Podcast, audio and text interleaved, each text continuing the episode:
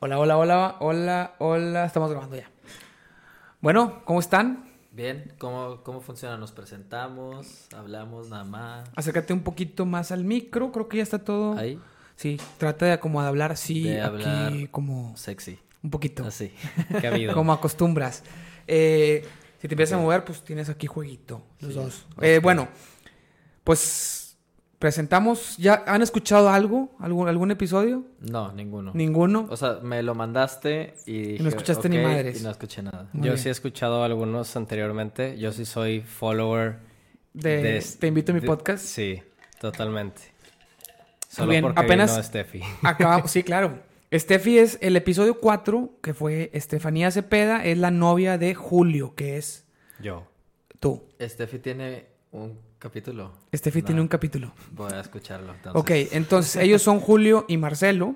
Son, son gemelos o cuates, cuates, ¿no? Cuates. Son hermanos cuates, o sea, bien amigos Muy parecidos. y, y hermanos cuates de expresión. de la misma edad.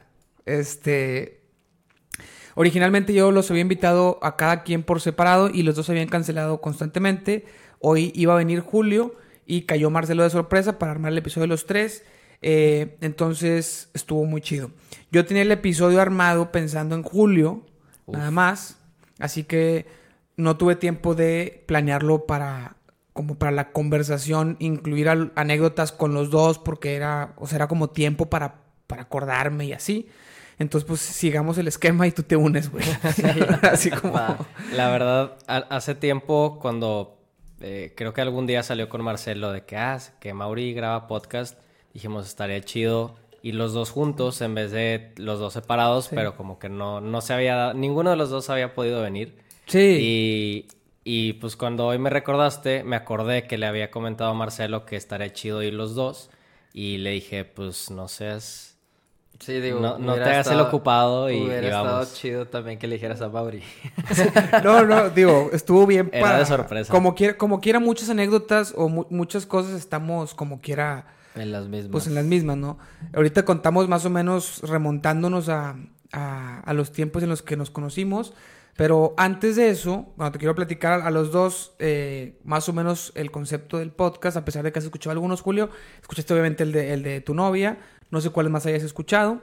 Pero lo que he estado haciendo es, ahorita llevamos como 21 episodios más o menos. Eh, los últimos tres han sido en ya he grabado video. Entonces apenas estamos empezando con el video. Es un, un poquito la calidad medio básica, pero bueno, ahí vamos. Pues sí, poco a poco vas agarrando. Poco a poco. Eh, ok, la primera vez que viene el invitado, este, lo que hago es, regularmente son conocidos o amigos. Bueno, siempre son conocidos, casi todos muy amigos. Uno que otro no tan amigo, pero bueno, conocido como que... No, no les digas cuál es cuál. No, bueno, saben, saben a quienes no tenemos tantas anécdotas, es a lo que me refiero. No Ah, tenemos tantas experiencias juntos, nos conocemos poco, pero son, todos han sido conocidos. Eh, entonces, los que son mm, como que tenemos más, más experiencias o más anécdotas, la primera vez que vienen la pasamos pues remontando así como el timeline de toda nuestra vida como conociéndonos y de repente si queda tiempillo pues algo de, de ellos, de lo que hacen o así. Y cuando ya viene la segunda vez, que han sido pocos los que han venido por, dos, por segunda vez, pero esperaría que ustedes pronto vinieran y todos los que han venido están invitados por, a venir por segunda vez, ya tratamos de enfocar en un tema que o, o que sea experto el invitado o que nos guste a los dos y lo desarrollemos juntos. Entonces esa segunda vez va a ser como una cuarta vez si venimos los dos. Está chido. Va a ser cuarta. Sí, sí, sí. Entonces, güey, eh, por ejemplo, Fabián vino hace poquito y nos la pasamos con anécdotas de pues, un chorro que teníamos y no alcanzamos a prácti- prácticamente nada más, porque se nos fueron dos horas, o dos- como dos horas y media se nos fueron en, en la plática. Eh, yo tenía más o menos un esquemita y, y ya. ¿Qué más? Eh, pues bueno, voy a tratar de irme en, en el orden cronológico, nomás le doy un orden en cuanto a Sí, Digo, pues, timeline, pero la, la plática fluye y, y- y van saliendo cosas y la verdad es que nunca lo sigo al pie de la letra, solo es como para no, para no quedarnos sin nada de qué hablar, es todo. Me sorprendería si lo siguieras al pie de la letra, Sí. la verdad. Entonces, bueno, ya les expliqué, ya les expliqué todo. Eh, ahora sí, cuenten un poquito de quiénes son, güey, ustedes, y, y ahorita nos, nos enfocamos en retomar. Eh, bueno, pues yo creo que si nos vamos así como al pasado, eh, conocimos los dos a Mauri. La verdad ni sé exactamente cuándo. Yo creo que está difícil como encontrar ese, así como el pinpoint exacto. Pero, pero pues tenemos como muchos eh, backgrounds similares, ¿no? O sea, misma escuela, misma colonia. eh, y pues ya. Creencias. Y ya, de hecho- de hecho, creencias, eh, manera de pensar, tal vez como la manera en que nos fueron criando nuestros papás fue muy Sí. parecida. Casas con ideologías muy católicas. Sí. Este, entonces, pues, eso- Misiones, varias anécdotas. exactamente, ahí yo creo que nos vamos a ir. Chingos de hermanos Em- todos. Todos se casan con primas. Yo creo que por ahí vamos a platicar un buen y nos va a dar de dónde platicar, porque creo que y son donde más anécdotas pudiera tener contigo fuera de Sí. lo reciente que pues volvimos a coincidir eventualmente, sí, sí, sí. pero pues todo ha sido esa parte de cómo fuimos creciendo, cómo fuimos eh, madurando poco a poco, pero con ese mismo como que esa base muy parecida de nuestras casas. Bien ¿no? poco a poco. Hemos ido madurando muy poco Muy a poco, poco a poco. pero mira, bueno, yo tengo, y ¿cómo nos conocimos? Mismo caso que con Fabián, que también lo platicamos allá, yo lo que decía era, pues como estuvimos en la primaria juntos, nos conocíamos de vista, pero muy poco, realmente cuando ya yo consideraría que nos conocimos bien fue ya con el, en el grupo de misiones, ¿no? Que estuvimos, que a, a ti, no sé si tú también, Julio, a ti, Marcelo, en el retiro que fuimos juntos en 2004. Fue Sí. fe- febrero de 2004. ¿Tú también ibas, Julio, a ese o No, fuiste yo- después? Yo fui después. Tú fuiste hasta el, hasta el 2006, que fue como que fue más racilla. No me acuerdo. Creo que Julio qué se integró al grupo como, yo creo que hasta dos años después. Sí, más o menos. Eh, Era sí más me, rebelde. Sí me, sí me acuerdo Sí. mucho ese... Ah, yo me acordé de una, güey. Ahorita la voy a anotar. Sí, pues, fue un retiro que, que de hecho yo me acuerdo más en ese retiro de Jera, de tu hermano, que... Sí, pero, es pero que... porque iban muchos amigos de él, ¿no? Es que en ese retiro íbamos varios amigos que eran más de la edad de mi hermano. Estaba Jera, mi hermano, estaba, creo que iba Quique también, creo que iba Beto, que son, también son cuates ellos, son más grandes que yo. Y yo soy un año más grande que ustedes. Entonces, estaba esa raza y tú ibas con Cristi, que Ajá. tampoco, que ahorita Cristi es la actual esposa de Fabián, que se mencionó en el episodio de Fabián. Por eso todos aquí somos primos, hermanos. Por eso todos somos- ya se no, era- casaron. éramos amigos. En ese, y en ese nos, ya nos conocimos bien y entramos al grupo y fuimos a misiones. Pero no fue hasta 2006 cuando realmente se armó ya más chido el grupo, que fue cuando ya entró Julio y entraron todos. Y que Fabián y yo ya lo recordamos más a profundidad en el episodio que vino. Eh, Debí Pero haber bueno. hecho mi tarea y escuchado ese episodio para... para mínimo, mínimo, historia. mínimo. Pero, pero bueno, entonces ya en el grupo vamos a irnos más o menos por ahí 2005, 2006, 2007, que fueron la época en la que más tiempo convivíamos. Porque estábamos juntos, ¿no? Sí, pues era el, la un- el único periodo, creo, en, al menos yo en mi vida, que estaba como muy comprometido a una actividad como extracurricular, ¿no? O sea, fuera de la escuela y las cosas que tenías que hacer. Que no estaba tan comprometido. No tanto, güey. No tan comprometido en la escuela. No, bueno, pero... Pero sí íbamos todos los fines. Y, y ahora lo pienso y digo, wow. O sea, eran muchos fines, muchas horas. Y ahí estamos siempre. Y No entre semana también de vez en cuando. Y como Sí, todos vivíamos cerca, pues nos seguíamos topando. Éramos, sí, nos juntábamos de hecho en su casa, en casa de ustedes, creo que también lo mencioné en algún otro episodio, que nos juntamos en su casa, que vivían como a tres cuadras de la mía y, y que siempre se armaba todo ahí. Que ya después se cambiaron a la carretera y pues ahí todo, todo se acabó. Sí, bueno, pero pues eso ya fue hace, digo, nos cambiamos a la carretera hace 12 años. Pero Entonces, esto fue hace Sí, 13 pero todo esto fue hace años. 13 o 14. sí, pues, 2006, fueron los hace- últimos- estamos en 2020 empezando. ¿Cuándo fue? 2000, ay, 2008. 14, 14. No, bueno, pero cuando En nos juntamos en tu 2000 casa era 2006, 2007 más o Ah, menos. Sí. Sí. En el 2009 creo fue cuando nos fuimos a la carretera, ¿no? o- y más o menos. Más o menos. Ish. Bueno, entonces en esa época yo, yo tengo dos anécdotas de Julio que me acuerdo bien. Ahorita me acordé de la segunda, tenía nomás una. Y ahorita a ver si, si ustedes me ayudan a Me da un acordarse poco de miedo esas anécdotas que, que te hayan marcado. No, no, bueno, sí, es que sí están buenas. sí están buenas. La primera, me acuerdo que eran Misiones Semana Santa 2006. Estábamos, ¿te acuerdas de esas? Camiseta azul. ¿Sí? ¿Sí te acuerdas? Sí, sí. Creo que las únicas que hemos ido juntos. Contigo, Marcelo, he ido, he ido a más. Sí. Pero con, con- contigo, Julio, creo que he ido nomás a esas. No me acuerdo bien. El caso es que estábamos allá y estaba, no quiero decir nombres para no quemarla. Yo, pero yo los quemo, pero... Bueno, a, ver si, a ver si adivinas. Tú, tú- yo- yo tú a ver si te nombres. acuerdas, Julio, y tú, Marcelo, a ver si adivinas de quién hablo. Ok. Ok. Es mujer, obviamente. Eh, ahorita vas a ver, digo, la actitud. Estábamos así y, y de repente, así en la tarde, así en un día, un día normal, llega la, la mujer insultando a todos, los hombres, diciendo, todos son unos nacos, ¿quién dejó el baño sin bajarle? ¿no? Alguien le había dejado el baño, este, pues había hecho, había hecho del 2 y no lo había bajado. Entonces llegó, pero haciendo un pedo.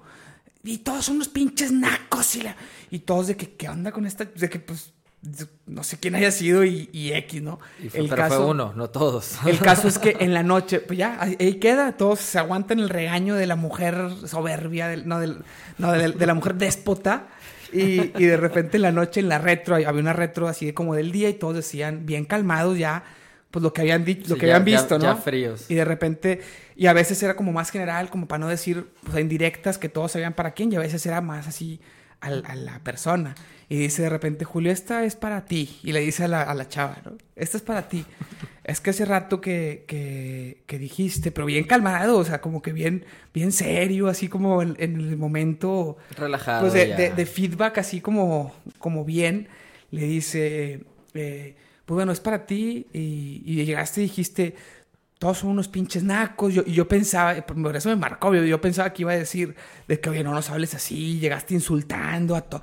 Dice, "Oh, fue un pinche naco, no fuimos todos, fue un pinche naco.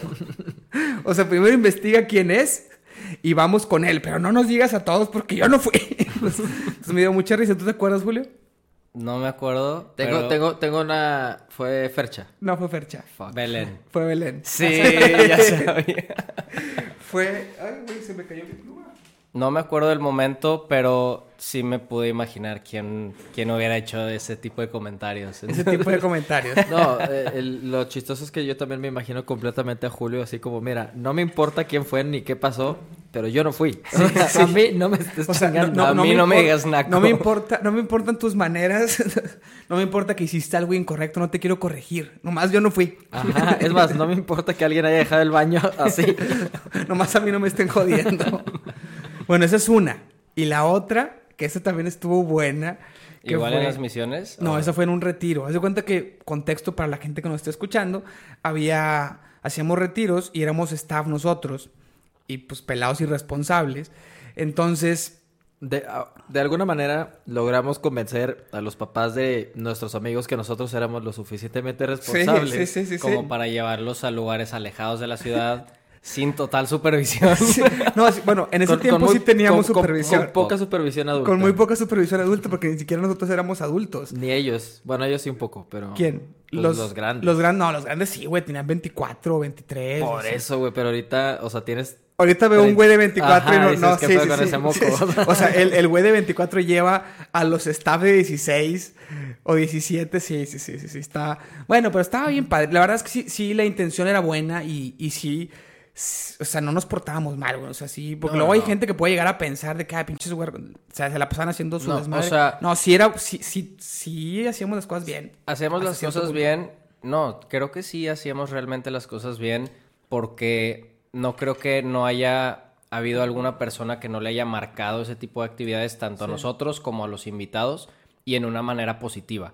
Claro. Entonces, sí estábamos medios güeyes en ese momento, Sí. tomábamos a lo mejor una decisión con poco criterio, pero siempre lo, lo hacíamos con la mejor intención y nunca con intención negativa o maligna de hacerle un daño a alguien, sino pues estamos chavos, literal, o sea, estamos chavos, se nos hacía fácil y a veces estábamos medio güeyes, ¿verdad? Pero Sí, sí. Bueno, la única que sí fue una pasada de lanza fue que tú tenías una amiga, Julio.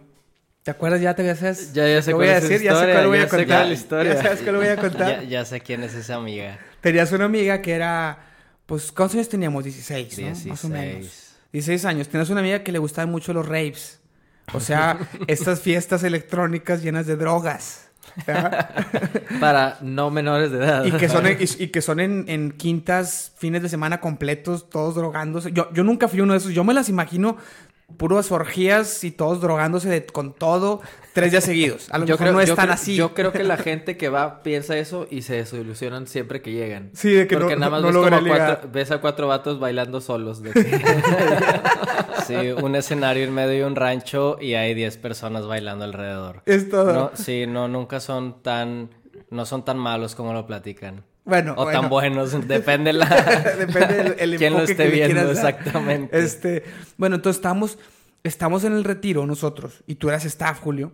Nadie sabía qué onda. Entonces de repente eh, había pues la lista de, de los que iban a vivir el retiro, los que iban así como de participantes y el último día estaba, les llegan todas las cartitas, ¿no? La gente les manda cartitas, sus amigos, sus papás y estamos buscando y oye, esta chava no está, ¿por qué está inscrita? Tiene cartitas. Tiene fotos de su familia y, no está, güey. Y veían las fotos y de que, güey, no está. Esta chava no está. Se nos perdió. ¿Qué pasó, güey? O sea, ¿qué onda con esto, güey? y, y nadie, todos, digan qué onda, porque ya nos empezamos a preocupar. Y si se perdió, pero ¿cómo se va a haber perdido si no, ni siquiera llegó? O sea, nunca estuvo. Y en eso de repente, Julio, bueno, yo tengo que decir que es una amiga y se fue un rave y le dijo a sus papás que venía al retiro, entonces por eso sus papás le mandaron cartitas y le mandaron fotos y todo. No, el, el- me acuerdo que Andrés Dugi, que ya también lo mencionamos mucho, Fabián y yo, se cagó. Pero, cabrón, llegamos y luego todavía llegábamos y había una actividad después de misa donde los papás llegaban, todos llegábamos sin bañarnos y llega esta chava, tu amiga, toda bañadita, así como bien arreglada porque no sabía qué onda, toda perfumada, todos olíamos horrible y ella olía normal. Y llega Dugi y le dice, a ver, ven para acá. Y fue con los papás y le... Y le... Sí, sí me acuerdo de esa situación súper incómoda porque aparte también fue que, a ver, ven tú. O Sí, también te habló a ti. sí, también me hablaron a mí. Porque tú sabías esto todo el tiempo y nunca le dijiste nada. Y yo, pues sí sabía, pero no me acuerdo realmente si en ese momento sabía a dónde había ido realmente. O sea, solo sabía que me dijo necesito escaparme un fin de semana.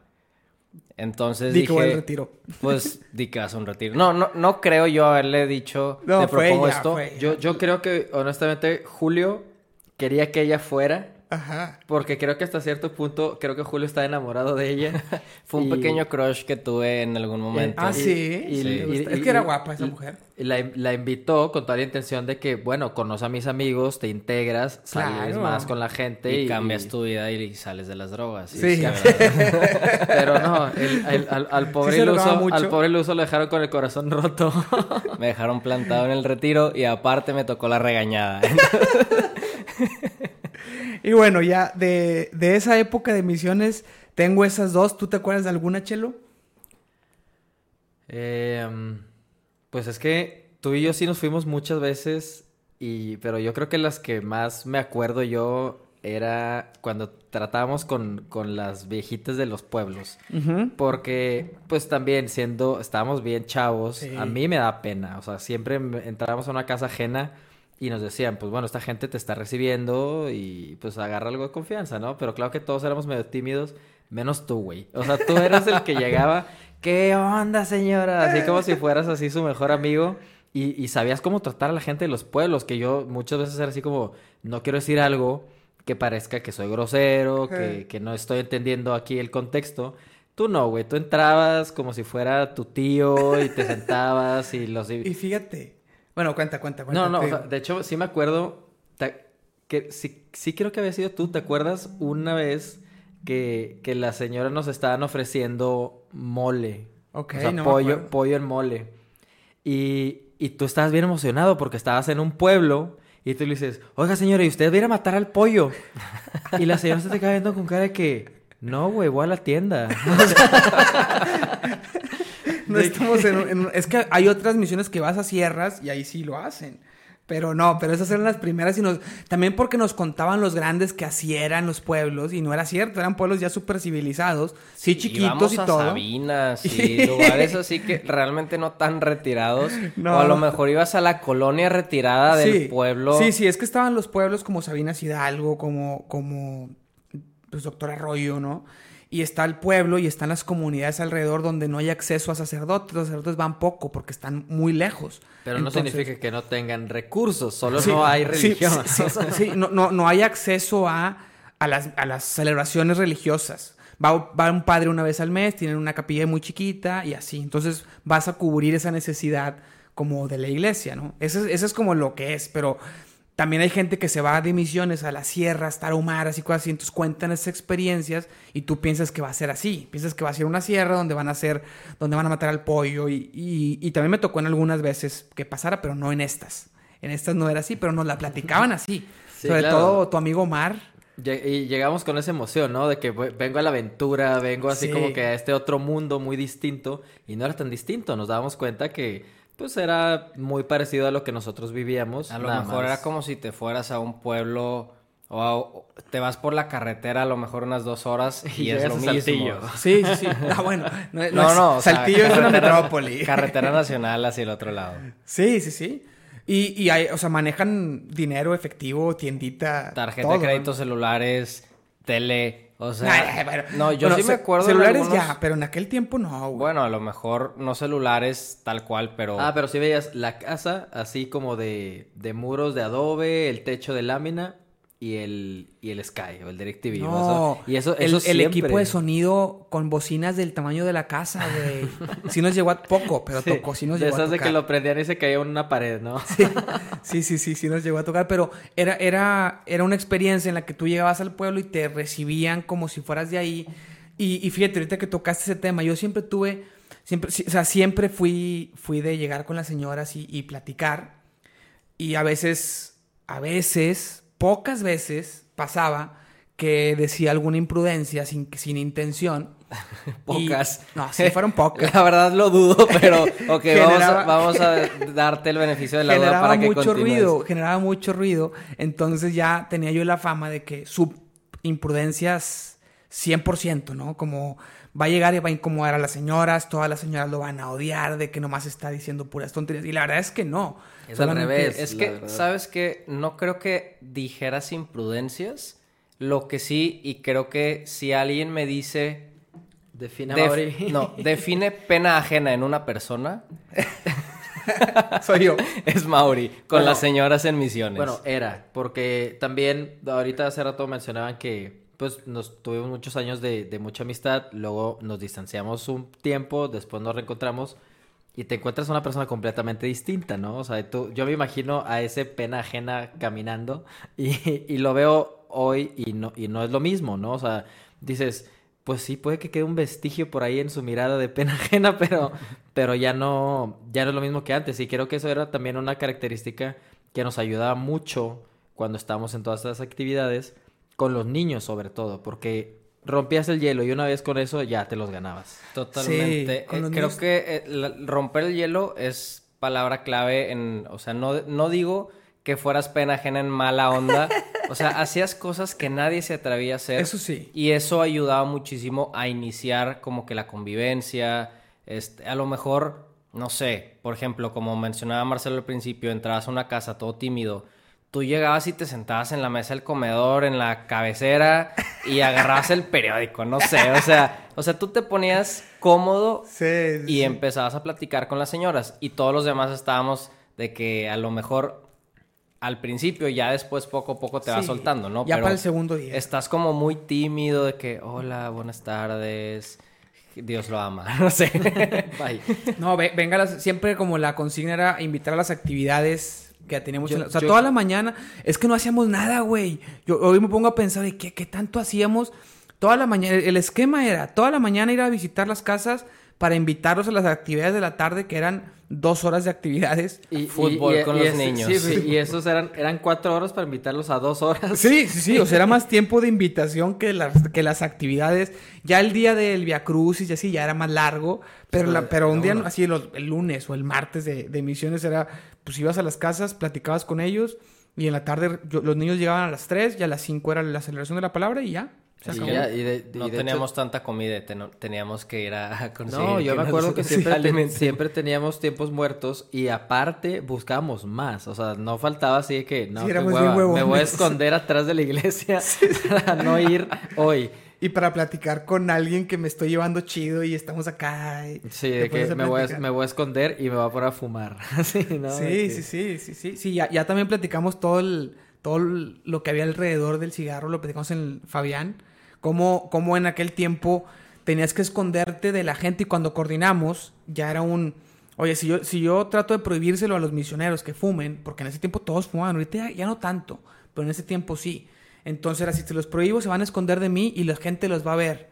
Entonces, mejor, pues los dejo, pero que no, vea, que no los vea la gente, güey. Porque yo me acuerdo una vez que nos vieron fumando Y ya no, nos querían, fueron, güey. ya no nos querían. Y sí todos pensaron que había sido yo y me echaron la culpa intransigentemente y no había sido yo, güey. Había sido creo que tú, güey.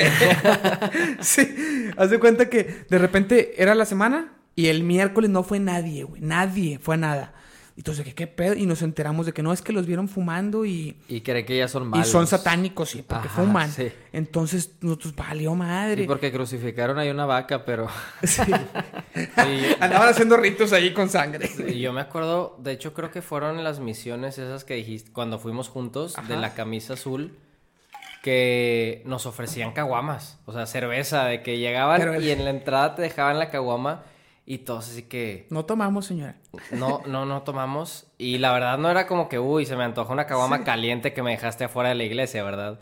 Pero era así el, como que nos decían, oigan, no, porque los están tentando y si la agarras no van a volver a ir. O sea, de- el misionero no puede tomar, no puede fumar, no puede ser una persona decente. Pero yo creo que había veces que nos ofrecían cheve en buena onda y, y como quiera nosotros todos de que no, porque, porque no estábamos seguros. Bueno, nunca te- sabía. tenemos 16 años también, como que Nunca- a lo mejor a lo mejor las dejaban de que a toda madre los vatos, de que sí, para pistear con ellos y ya.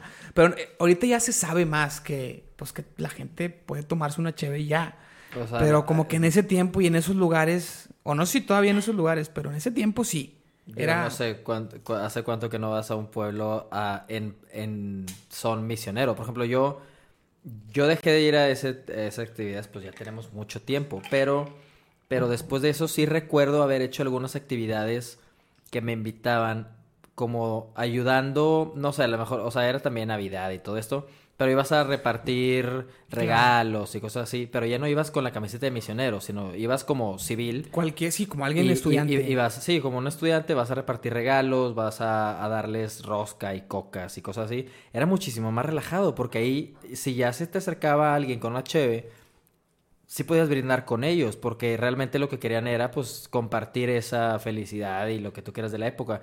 Era bien diferente la camiseta del misionero que, que creo, ya después como reflexionándolo te das cuenta que estábamos muy chicos para, para las expectativas que la gente de esos pueblos tenía de nosotros. Y era lo padre también, porque nosotros no nos dábamos cuenta de eso y, y solo hacíamos lo mejor que podíamos, ¿no? Sí, pero, sí, pero sí era, te... era importante para ellos. Sí, sí, y, y, y yo creo que muchas veces a lo mejor no hubiera pasado nada si tomábamos con moderación y todo, porque tampoco son tontos, saben que podemos tomar.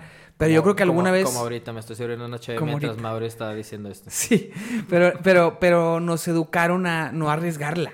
Como nunca sabes qué mentalidad pueden tener. Creo que sí, y- era mucho de juégala en, en son de yo no hago nada, porque en, en, por eso esa- ese, ese día que dices que dejaron de ir, era lo que se quería evitar. O sea, Sí, pero eso fue, fue una vez y fue un pueblo donde sí era medio mamoncilla la raza. No estaba tan chido la gente ahí. Creo que al final eh, dijimos con madre, ya no vinieron, pues ya no, hacemos nada. No, no, yo me acuerdo que yo me llevé una pedorreada fuerte y no había sido yo, güey. Fue que, güey, yo no fui, yo no fumo en el día. Ahí aplicaste la que la de Julio, ¿no? De que, a ver, güey, un naco fue.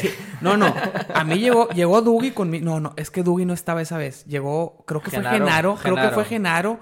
O alguien, es que no me acuerdo cuáles fueron, pero fue que tú te vieron fumando, es que te digo que no fumes a deshoras porque había horas, como, y yo, güey, de que yo sí me escondo bien. a las 2 de la mañana des- que nadie estuviera Sí, yo, sí, en el yo sí me acuerdo también de eso que nadie, nadie te creía. O sea, fue que es que, güey, fuiste tú. A huevo tuviste que haber sido tú. Tuviste que haber sido tú porque pues a ti te vale Porque madre. eres pero- Mauri. Pero, yo sí era muy, yo sí era muy consciente de eso y me escondía muy bien. Estoy seguro que no fui yo. Y, sabes que creo que sí fui yo, pero fue así como accidente de que traía el cigarro en la boca y me fui de que hacer pipí o algo así, de que al monte. Y de esas de que pues te pones el cigarro en la boca y vas al baño, ¿no? De que O sea- ahí fue donde alguien me vio, donde me di la vuelta. a que- Alguien me vio con el cigarro en la boca y no haciendo pipí, o sea, no sé qué estuviera peor. No, pues estaba oscuro, lo único que vieron era así como la flamita. Es que de- según yo, lo vieron en la tarde. Porque se cagaron por eso, de que estaban fumando en la tarde cuando estaban todos los niños ahí jugando y alguien se fue atrás a fumar cuando estaban todos ahí, enfrente. Ah, bueno, Entonces sí. era de que, no te pases de lance. Y yo no había sido. Entonces pensaban, tú fuiste, porque los vieron. Y, y decimos siempre que fumen en la noche. Fue un pedo, pero yo no fui. Y ahí no me sacan y, no me han sacado después de tengo 10 años. 15 años con la conciencia tranquila. Sí, sí, güey. Sí, sí, sí. Es ahí también yo, como nunca he fumado, pues yo también, yo ahí hubiera sido, oye, ¿sabes qué? Yo no pude haber sido, o sea, yo no fumo, entonces No, pero acá fueron fue- los otros nacos. ¿eh? Acá fue conmigo. Fue que tú, güey. Pero Te la ¿quién fue- pero- bañaste. Pero, ¿quién había dejado el baño ocupado? Pero esa que- vez? esas fueron otras. La vez del baño sí estuvo. De seguro fue ella y, no, y quiso... Ay, que, me, me meto al baño de hombres, voy a dejar ahí un regalito y luego les voy a echar la culpa a todo.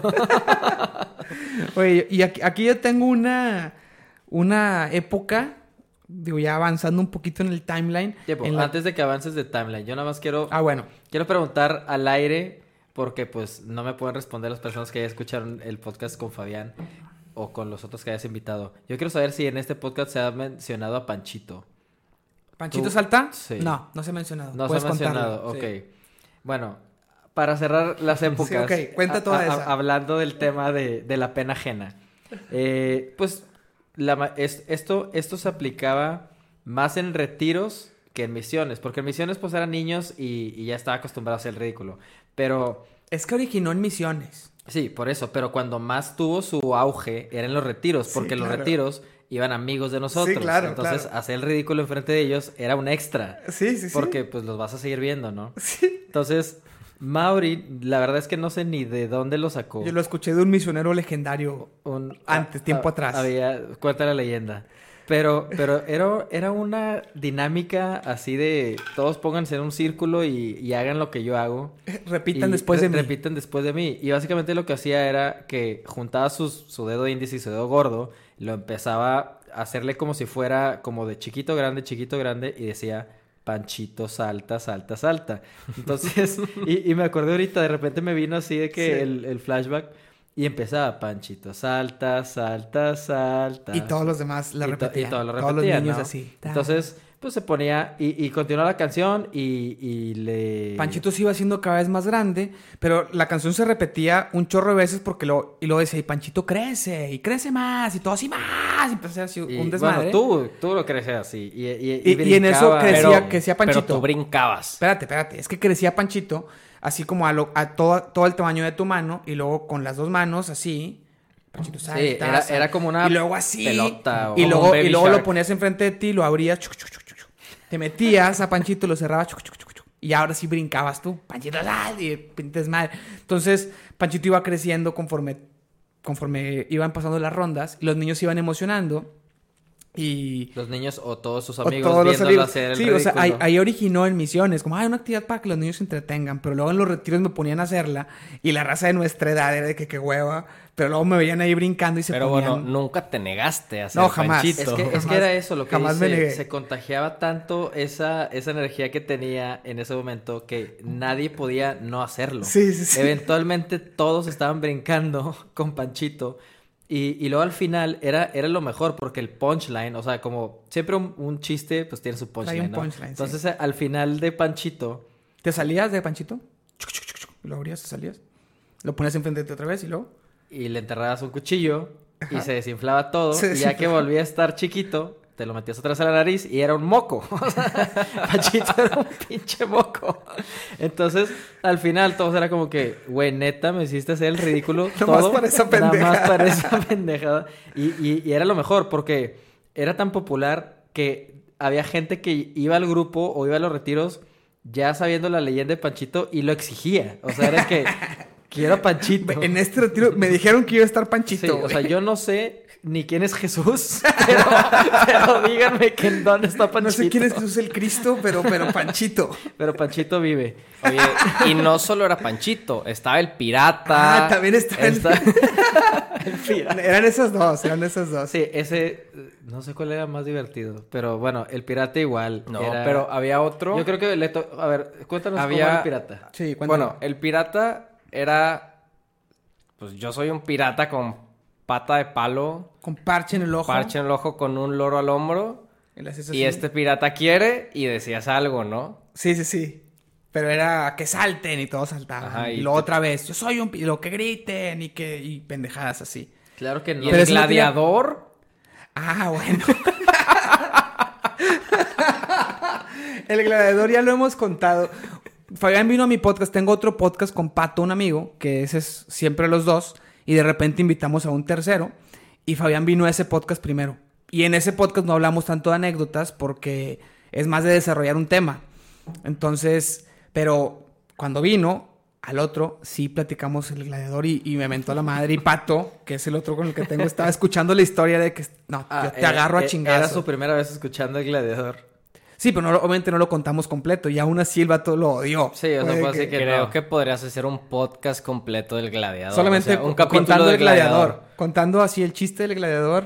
Así, solo, y- solo y- al para micrófono, que en voz queden en pi- off. Y para que se queden picados ya no vamos a hablar más al respecto. O sea, Ya, nada más exactamente. espérenlo, espérenlo. Eh, esperen el capítulo 29, va a ser Va el ser gladiador. gla- no, claro que no. Es, es muy malo. Es, no creo que esté divertido escucharlo en podcast. Porque no, vamos- no van a poder mentarme la madre al final. O sea, Oye, pero está muy chido. O sea, eso que decía Marcelo, la energía que contagiabas eran cosas tan estúpidas, pero a fin de cuentas contagiabas energía, alegría y era, o sea, tu pena ajena que no te dejaba que te diera pena hacer cualquier tontería enfrente de 30 personas. sí estaba muy Y era algo que yo creo que muy probablemente un misionero de nuestra misma edad en un grupo similar, si no hubiera tenido esas herramientas para romper el hielo con la gente o en algún retiro incluso, pues no sé, pudieron haber batallado. Obviamente hubo muchos otros, ¿verdad? Pero Sí. creo que era algo que a ti en específico te ayudaba mucho y a todos en el grupo en general. Claro, lo necesitábamos al payaso para que nos alivianara todo. No, bueno, pero estaba Sí chido. estaba divertido. Estaba chido. A final de Ah, cuentas, el que ya sabía la reacción final, o sea, después de escuchar, no sé, como 10 veces esos juegos o Los chistes, mismos. no sé cómo decirlo, o sea, nosotros que lo conocíamos, sabíamos la reacción final y todo el mundo tiene esa reacción de chinga tu madre. Sí, o sea, sí, sí, es que te- te- te- tenía que estar yo ahí para, para recibir las mentadas de madre para que funcionara. O sea, si lo escuchas en el radio, No, porque nomás te cagas y le, hubo quien- no vuelves a escuchar. Hubo quien trató de, de replicarlo. ¿Quién? O sea, yo, no todos. O sea, en algún momento te tocaban los niños. Sí, yo en algún momento alguien hizo traté Panchito. de hacer Panchito o el pirata, no me salía. Fabián tal vez lo intentó, Julio No, tal vez. lo Fabián- intenté también alguna vez. Pero, güey, yo me, no. ah, yo me acordé de otra tuya jugando fútbol. Ah, no, fue- no me acuerdo quién de los dos era. A ver, cuéntala a ver si No, acordamos. nada, jugando fútbol, que los dos eran malísimos para el fútbol y de repente de defensas, con- echándole todas las ganas contra los niños y a- aventándola bien lejos. ¡Oh! Llegándoles con todo. Había que darlo todo en la cancha. vamos, vamos. vamos, equipo. Pero bueno, entonces, pues sí, digo, varias veces se hizo. Ya las últimas veces que estamos ya más grandes, ya la pedían y a mí me daba hueva. Pero, Pues sí, güey, 600 veces después, pues ya como que el chiste pero hubo pierde- unas, hubo unas veces ya las últimas, por ahí de 2009, no sé si ustedes fueron a esas. Me acuerdo de las de 2009 de Navidad, ya de las últimas, porque el grupo se acabó en 2010. Este, que estaba Vale y, Wow, hace 10 años. Sí, sí, sí, hace, hace 10 años, güey. Hace 10 años porque fue Navidad, o sea, hace 10 años y un mes, haz de cuenta.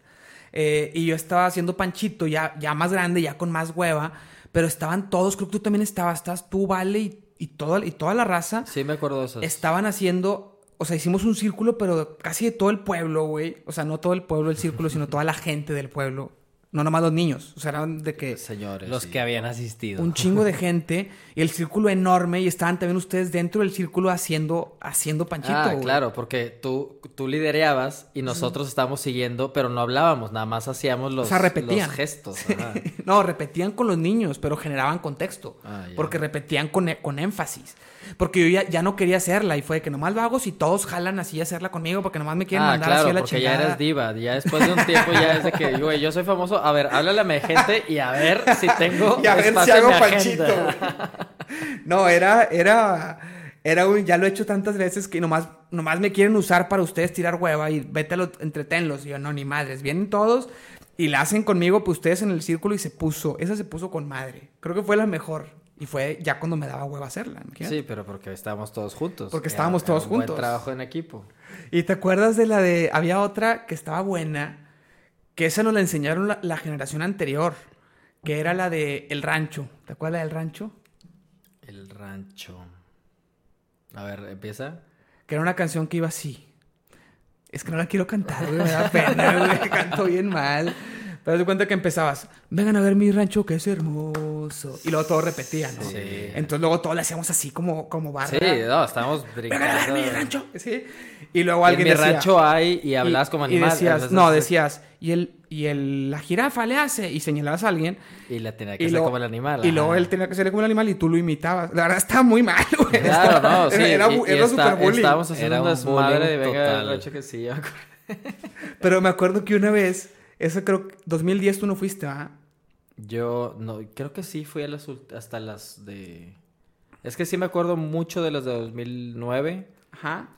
pero ya de 2010 creo que yo ya no fui, yo nada ¿Por qué no más fuiste? estuve, yo nada más me integraba contigo cuando hicimos las cosas de la Bastida y Sí, esas sí, cosas, sí. pero ya no estuve Cosas en esas extras. de- Pero en esas, ya es que el sábado en la noche de Semana Santa hacíamos como una.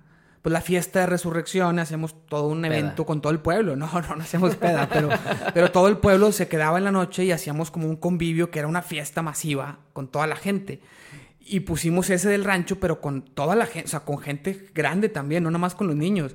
Y un vato del pueblo la hizo, pero siendo él el animador, güey. O sea, se pasó a animar y se puso a imitar a Fabián. Y, Y le estuvo siguió. con madre, güey.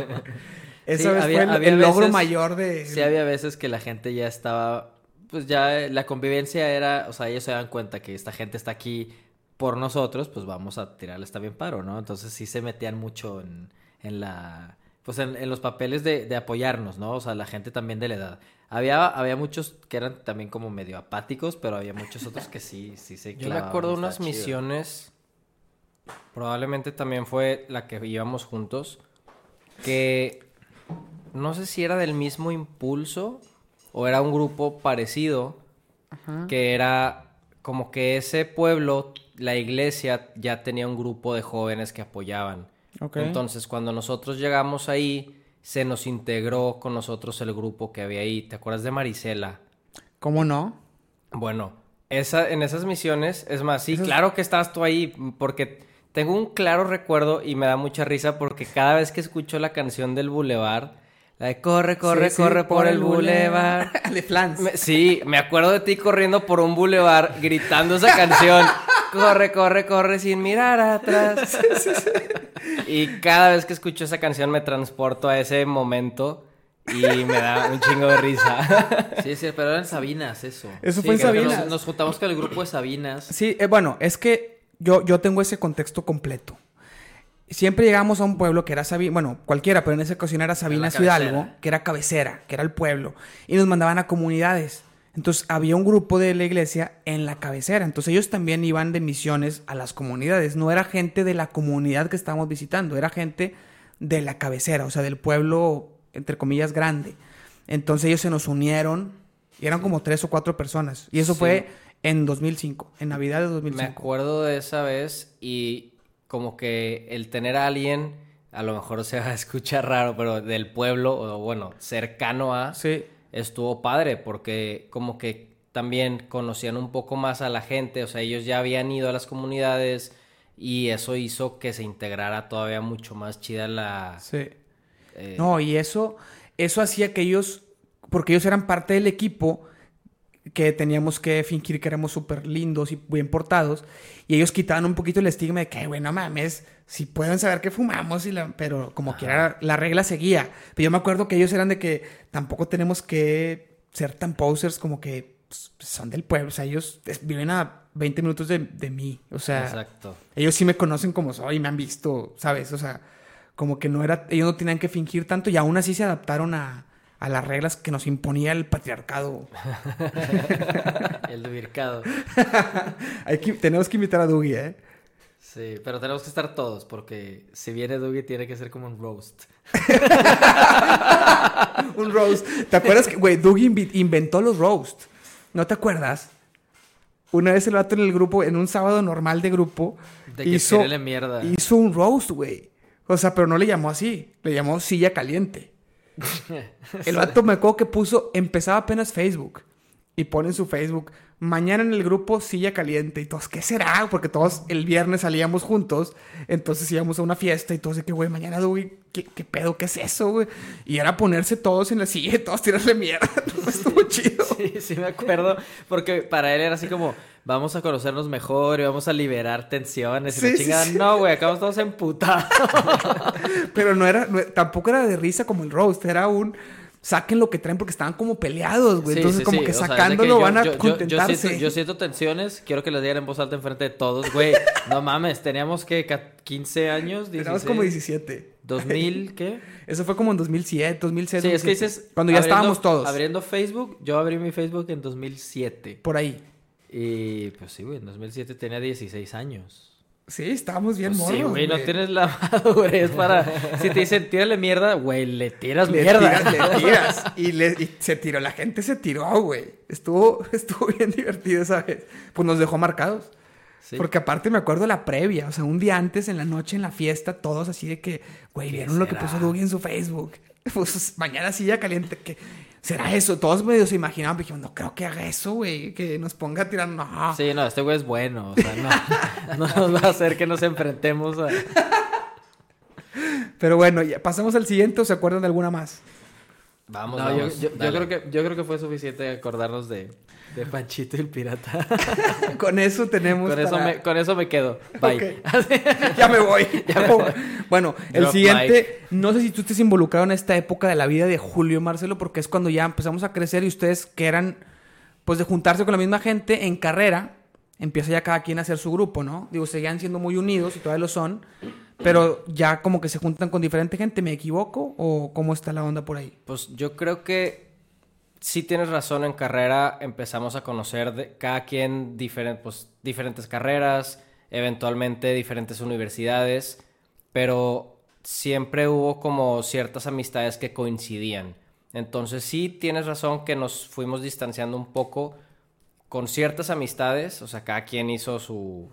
Digo, obviamente, pues la gente que conoces de gente de la carrera, pues no, no conocen siempre a toda familia, pero siempre era muy divertido el, el, el coincidir, el que se den cuenta que es tu hermano, ¿no? Porque yo, o sea, pues Julio sabrá, siempre cuando yo estoy con mis amigos, él, él ha sentido la confianza de integrarse simplemente por el hecho de que es mi hermano. Y viceversa, o sea, si él invita amigos o si, o si va a ir a algún lado, el que vaya yo o el que de repente me meta ahí en la peda cuando ya llegue yo en la tarde o en la noche y estaban en la casa, nunca fue un tema de estoy con mis amigos. No, siempre fue, ah, pues Kyle es mi hermano y Claro. todos, no mames, son iguales. siempre. Es que sí se parecen un chingo. Entonces, pues digo, to- re- retomando ese tema de cuando tienes como ese, eh, el rompehielo, que siempre era ese, que güey, son iguales, qué pedo. Sí.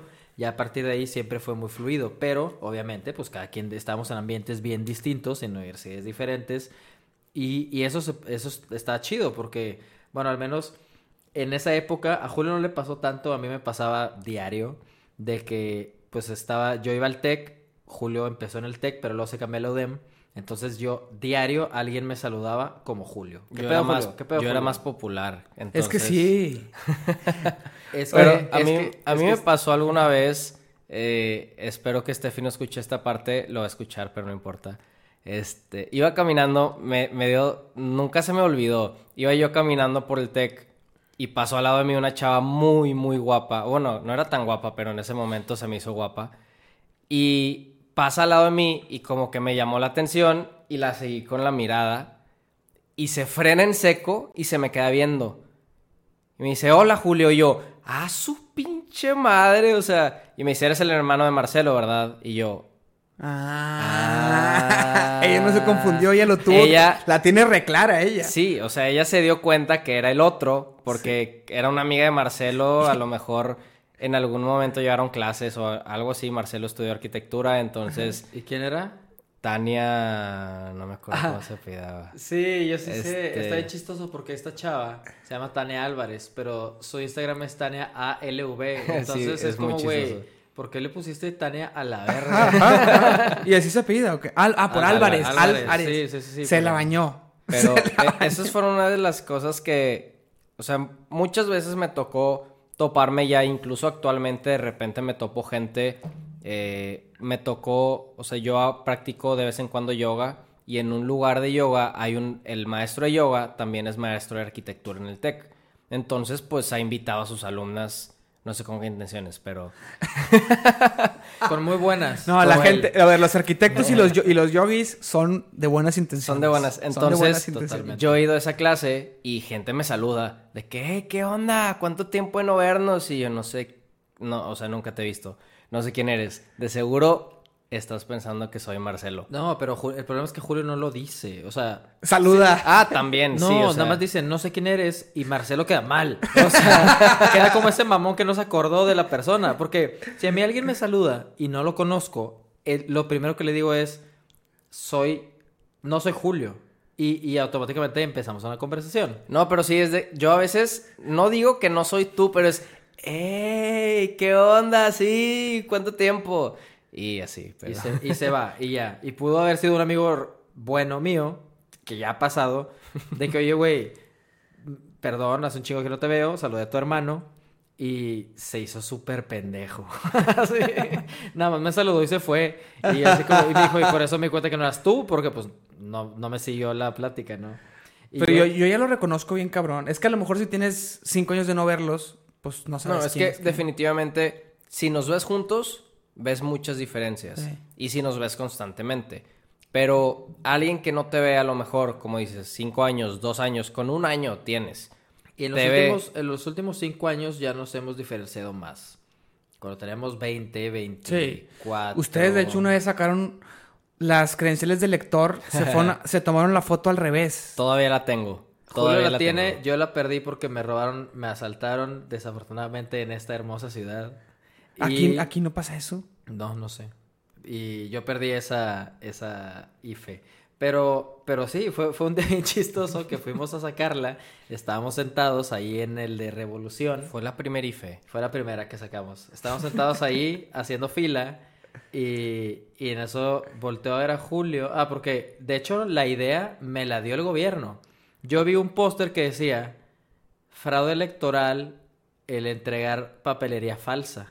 O sea, hiciste fraude electoral. Y Sí, es, y y decía es como- delito de siete años de cárcel. Sí. Y lo veo y en lugar de asustarme, lo primero que pienso es, güey, podemos invertir los papeles literal. Estamos iguales. Vamos a hacer fraude en su cara. Sí, güey. Yo entrego tus papeles y son, es fraude porque son, son falsos, no De son hecho, míos. lo, lo único que tuvimos que hacer fue cambiar el acta de nacimiento, que pues no tiene tu foto, Ajá. nada más trae tu nombre, en- llega, pero eh, pues como, como se pone la huella y todo, digo, no, la verdad es que hace muchos años que no me acuerdo cómo exactamente el proceso, pero el punto es que nada más pasabas, enseñabas tu acta de nacimiento, ponías tu huella, Ajá. te tomaban la foto y listo, Y entonces... firmabas. y firmabas. Ahí hubo un pequeño error. Entonces ustedes pequeño- firmaron también al revés. no. Julio firmó mal.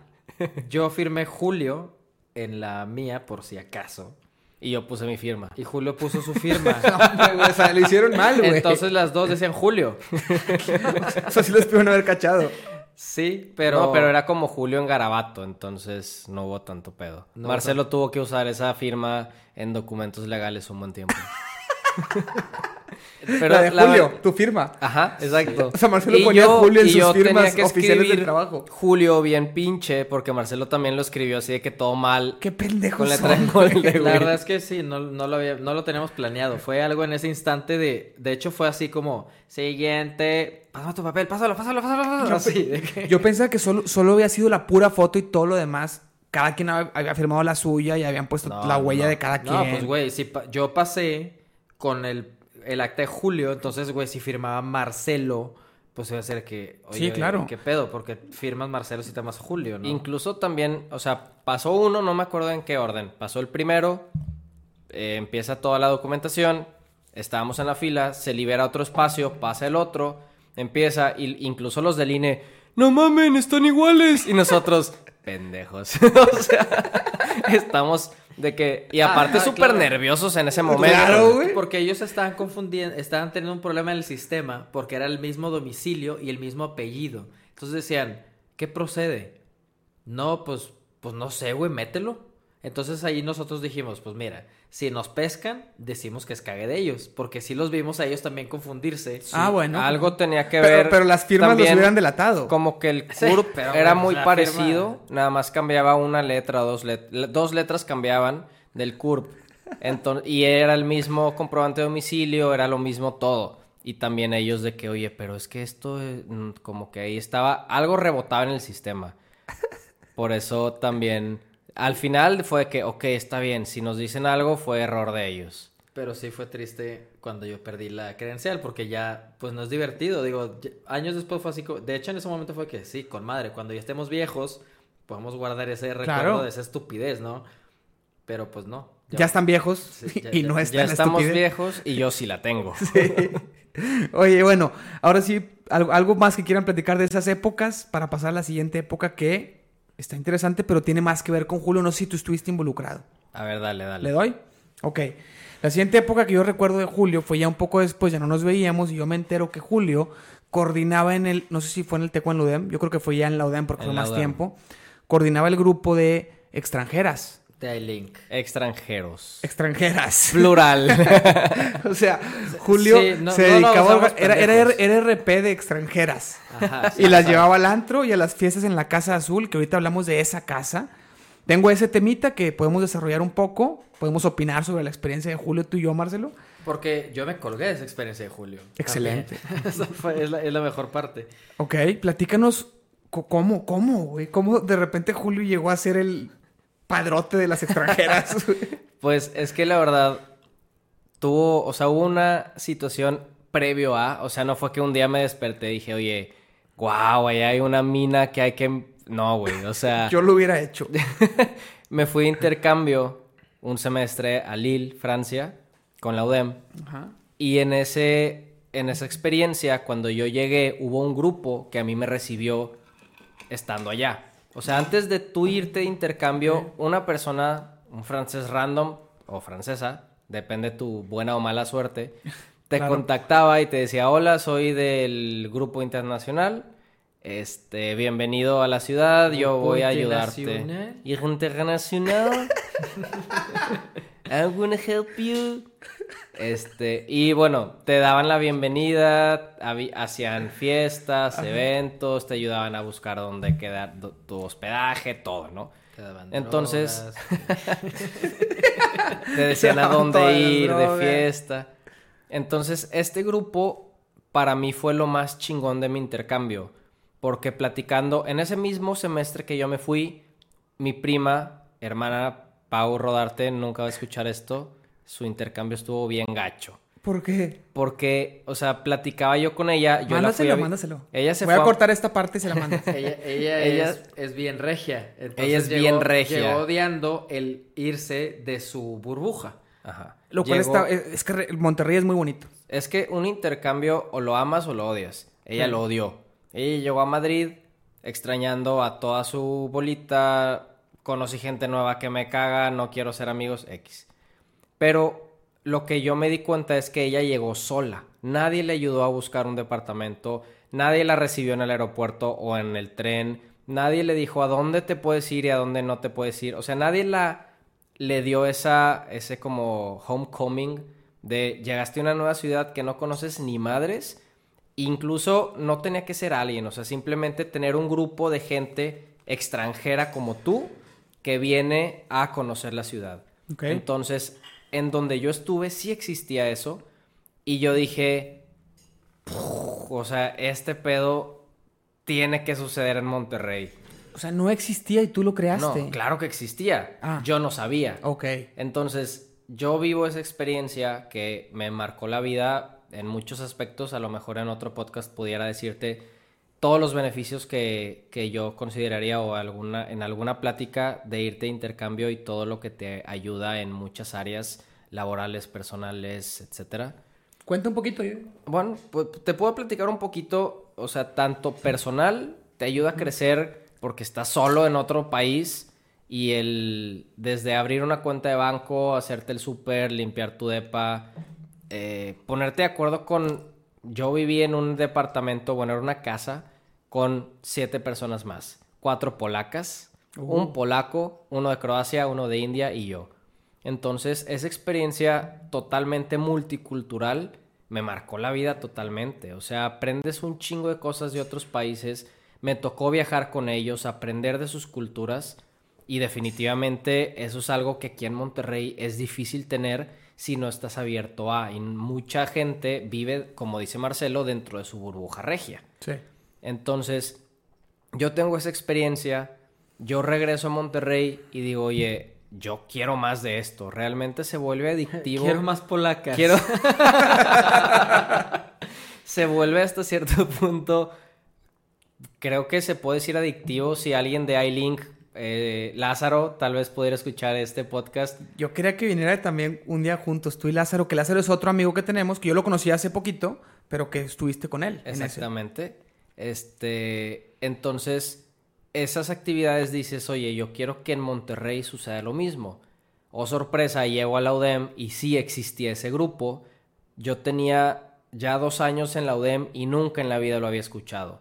O sea, eran como el grupo secreto de gente que sale con los de, intercambio. Y que, o sea, ellos se lo quedaban para ellos. Sí, güey. O sea, a fin de cuentas, eventualmente, o sea, muchos éramos abiertos con gente de Monterrey, pero también la gente de Monterrey es muy cerrada. Entonces tú ves a un francés en una clase y dices, este vato huele horrible, no, o sea, que se vaya a comer queso, no sé. Así, tristemente, así es la UDEM, es muy cerrada y la gente de intercambio solamente se junta con gente que viene de intercambio de otros lados, ¿no? Colombianos, viene mucha gente de Colombia, de Francia, por convenios que tiene directamente la UDEM a la universidad que yo me había ido. Vienen alemanes, rusos, de todos lados. Pero este grupo de gente, de estudiantes que ya se fueron de intercambio, tú regresas y la UDEM te dice, o sea, prácticamente es revive, es como un servicio social tal vez, o sea, o te dicen puedes revivir tu intercambio pero local y tú vas a darle una bienvenida a alguien, vas a tener un iBody, o sea, prácticamente es contactas a alguien que ya se registró en la UDEM, y esa persona va a venir, tú lo vas a ir por el aeropuerto, si eres buen pedo, había gente que la baila madre. Tuve problemas con mi mamá en esa época de que, ¿cómo vas a ir por un desconocido? O sea, ¿y quién te paga la gasolina? Y yo, es amor al arte, tranquila. Y va a haber recompensas en muchas fiestas, mamá. Exactamente. Entonces, sí. estuvo, eh, o sea, era una actividad para mí eh, como multicultural dentro de una ciudad muy, muy local. La UDEM, o sea, si te pones, a mí que me tocó estar un tiempo en el TEC, el TEC está lleno de foráneos. Entonces, quieras o no, pues tienes ahí una exposición un poquito de algo fuera de los regios. Sí. Pero... y hay gente que no es tan...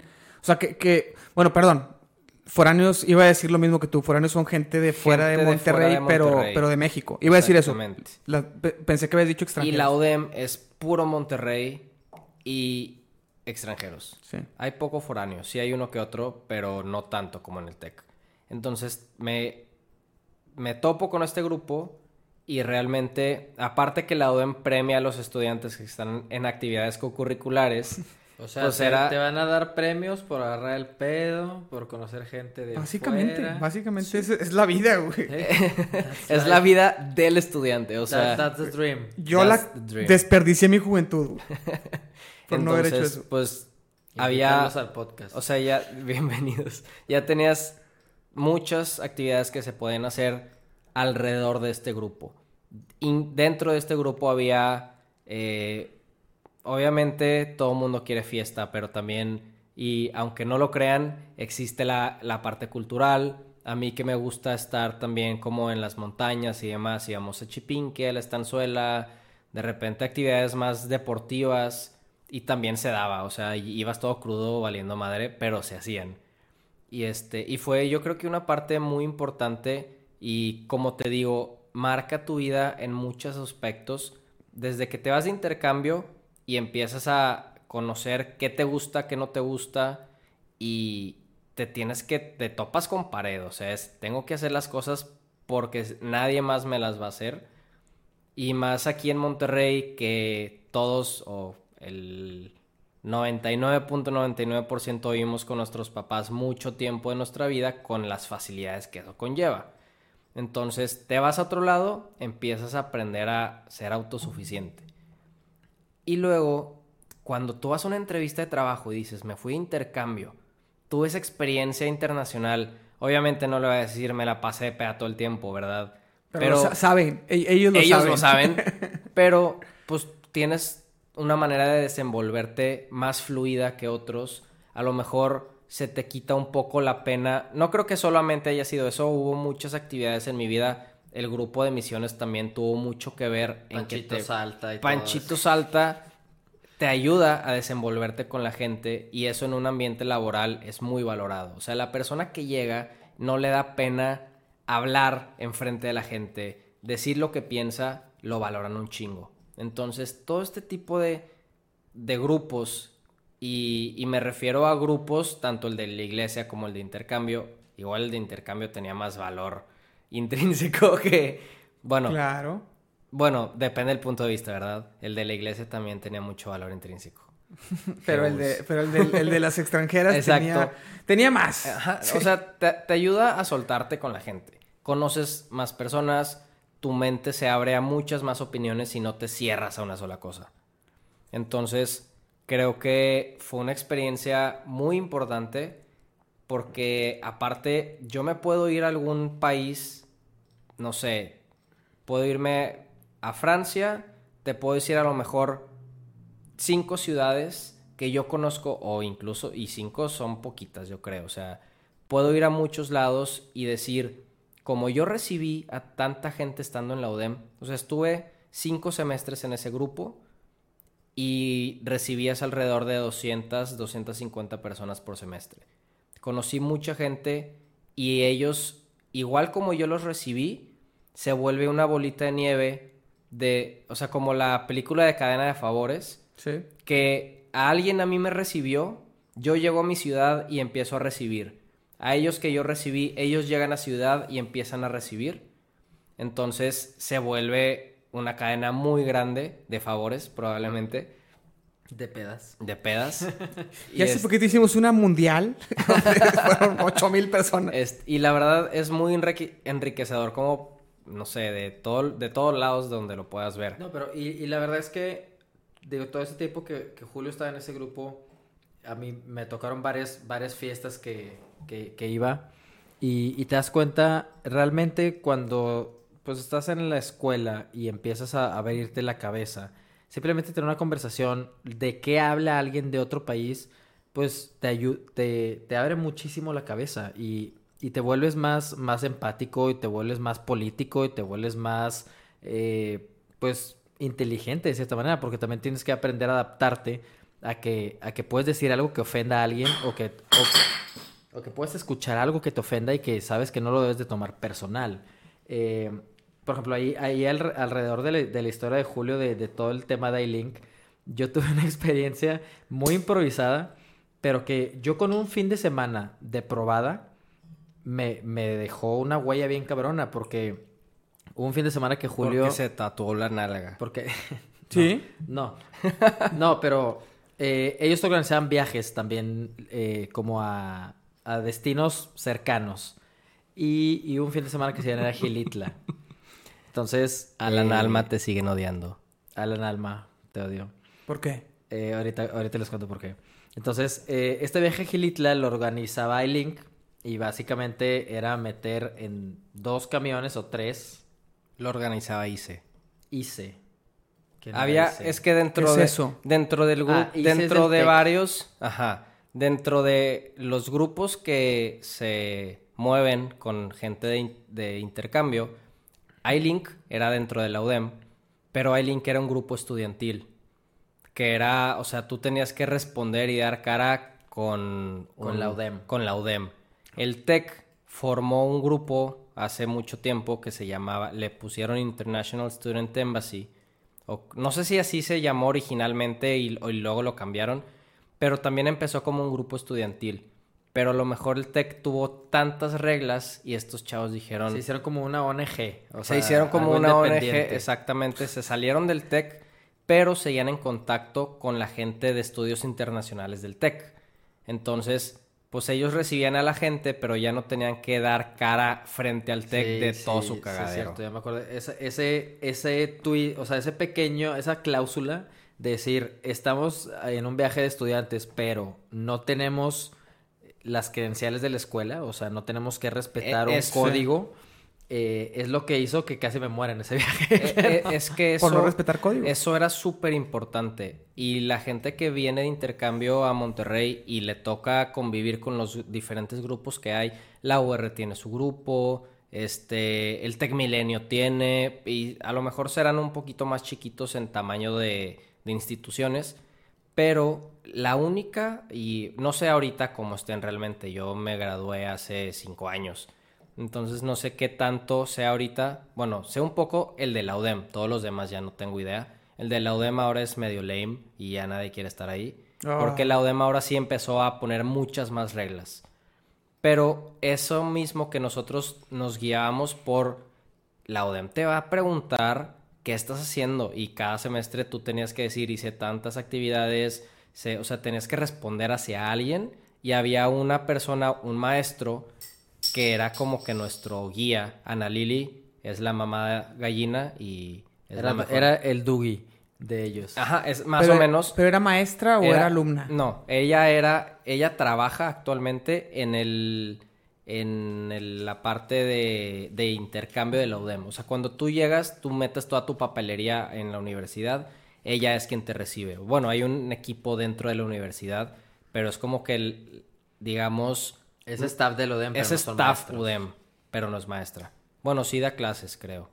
Pero, Pero no está contratada como maestra a tiempo No está como Tiene maestra, un puesto es- administrativo y da clases. Exactamente. Ok. Entonces, eso era una gran diferencia porque nosotros, como hace ratito dije, lo hacíamos por amor al arte. O sea, todas las fiestas organizadas, si hubo algún peso recaudado, ese peso se reinvertía en otra fiesta. Claro, no, bueno, Todo el tiempo. estado o buenas. sea, sí, o sea, yo creo que esa actividad, e- ese tipo de situaciones a mí me enseñaron a organizar eventos sin ni un solo peso. Podías recaudar, o sea, yo creo que lo más que recaudé en un solo evento fueron casi 100 mil pesos que se reinvirtieron dentro del mismo evento en más pisto y en como cinco eventos subsecuentes a esto. El Tecno, bueno, no el Tec, ICE. ICE, ellos no es por quemarlos, pero no lo hacían por amor al arte. Era negocio. Eso era negocio. Entonces ellos, cada peso cobrado, sí reinvertían en la fiesta, pero había un grupo de chavos que... Tenían, tenían sus sueldos. o sea, Tenían ellos sus sueldos, A eso se dedicaban, al, al hacer fiestas para extranjeros. Y, y cobraban. Y no eran diferentes. Las fiestas eran exactamente las mismas. Solo que, pues, sus intereses eran más de negocio. Ellos vieron que había una oportunidad. Cuando los de la UDEM, pues, era como dice Julio, amor al arte. Entonces, Y- esa era la gran diferencia entre los dos grupos grandes de la ciudad. Uno lo hace por amor al arte y el otro lo hace por Yo, negocio. yo creo que siempre el que lo hace por amor al arte es mejor, pero el que lo hace por negocio es más sostenible, porque ustedes lo hacían por amor al arte, pero se graduaron y se acabó, y tienes que trabajar en otra cosa, y te fuiste a trabajar a una empresa y dejaste, dejaste eso, y ahorita el grupo está de la chingada. Sí, pero es porque va rotando la gente. Entonces, Cada pues, semestre es distinto. Puede que cada- ahorita llegue a estar de la chingada, pero puede que el próximo esté El con tema es, si esos güeyes de, de ICE también Ellos- rotan, pues no tiene sí caso que sea que haya negocio. rotan el staff grande, pero las cabezas siguen siendo los mismos. De hecho, sí pasaba que, que en esos viajes veías a dinosaurios. Que decías, ¿qué es este güey con tantos huercos? Existen dinosaurios actualmente en ese grupo que nosotros decimos, ¿cómo chingado sigue vivo? O sea, Vivo. Vivo, realmente, o viva. Hay una persona que no diré su nombre, pero ¿Cuántos años tendrá? mi edad, más o menos. Haciendo eso, O sea, 30. 30. Dudas de No, cómo sigue viva porque creo que es más grande que yo. pistea mucho. Hay absolutamente de todo. O Drogas. sea, drogas, pisto y Esas sí son las orgías que estabas esperando en los rapes. Exacto. Sí, esas sí sí, ahí sí había. Ahí, Ahí sí, sí había. pudieras encontrarlo. Este, Pudieras- es que aparte pudieras- Julio toda- todavía sigue siendo propio cuando habla de, de ese grupo de extra. Pudieras No, encontrar pero- ese tipo de pero la- actividades. la, y- neta sí era muy desgastante. O sea, hoy yo ni de pedo pudiera seguir un mes fiestas No, de ese y, tipo. y justo lo que yo, yo me fui un fin de semana Maduras. a Gilitla y, y casi me muero. O sea, casi me da una congestión alcohólica. Regresé con temperatura, estuve con sueros, estuvo cabrón. O sea, porque era, aparte de que están buscando obviamente las, las actividades, eh, pues extremas. extremas y cascadas y hiking y todo esto. Y luego es, es peda, pero peda.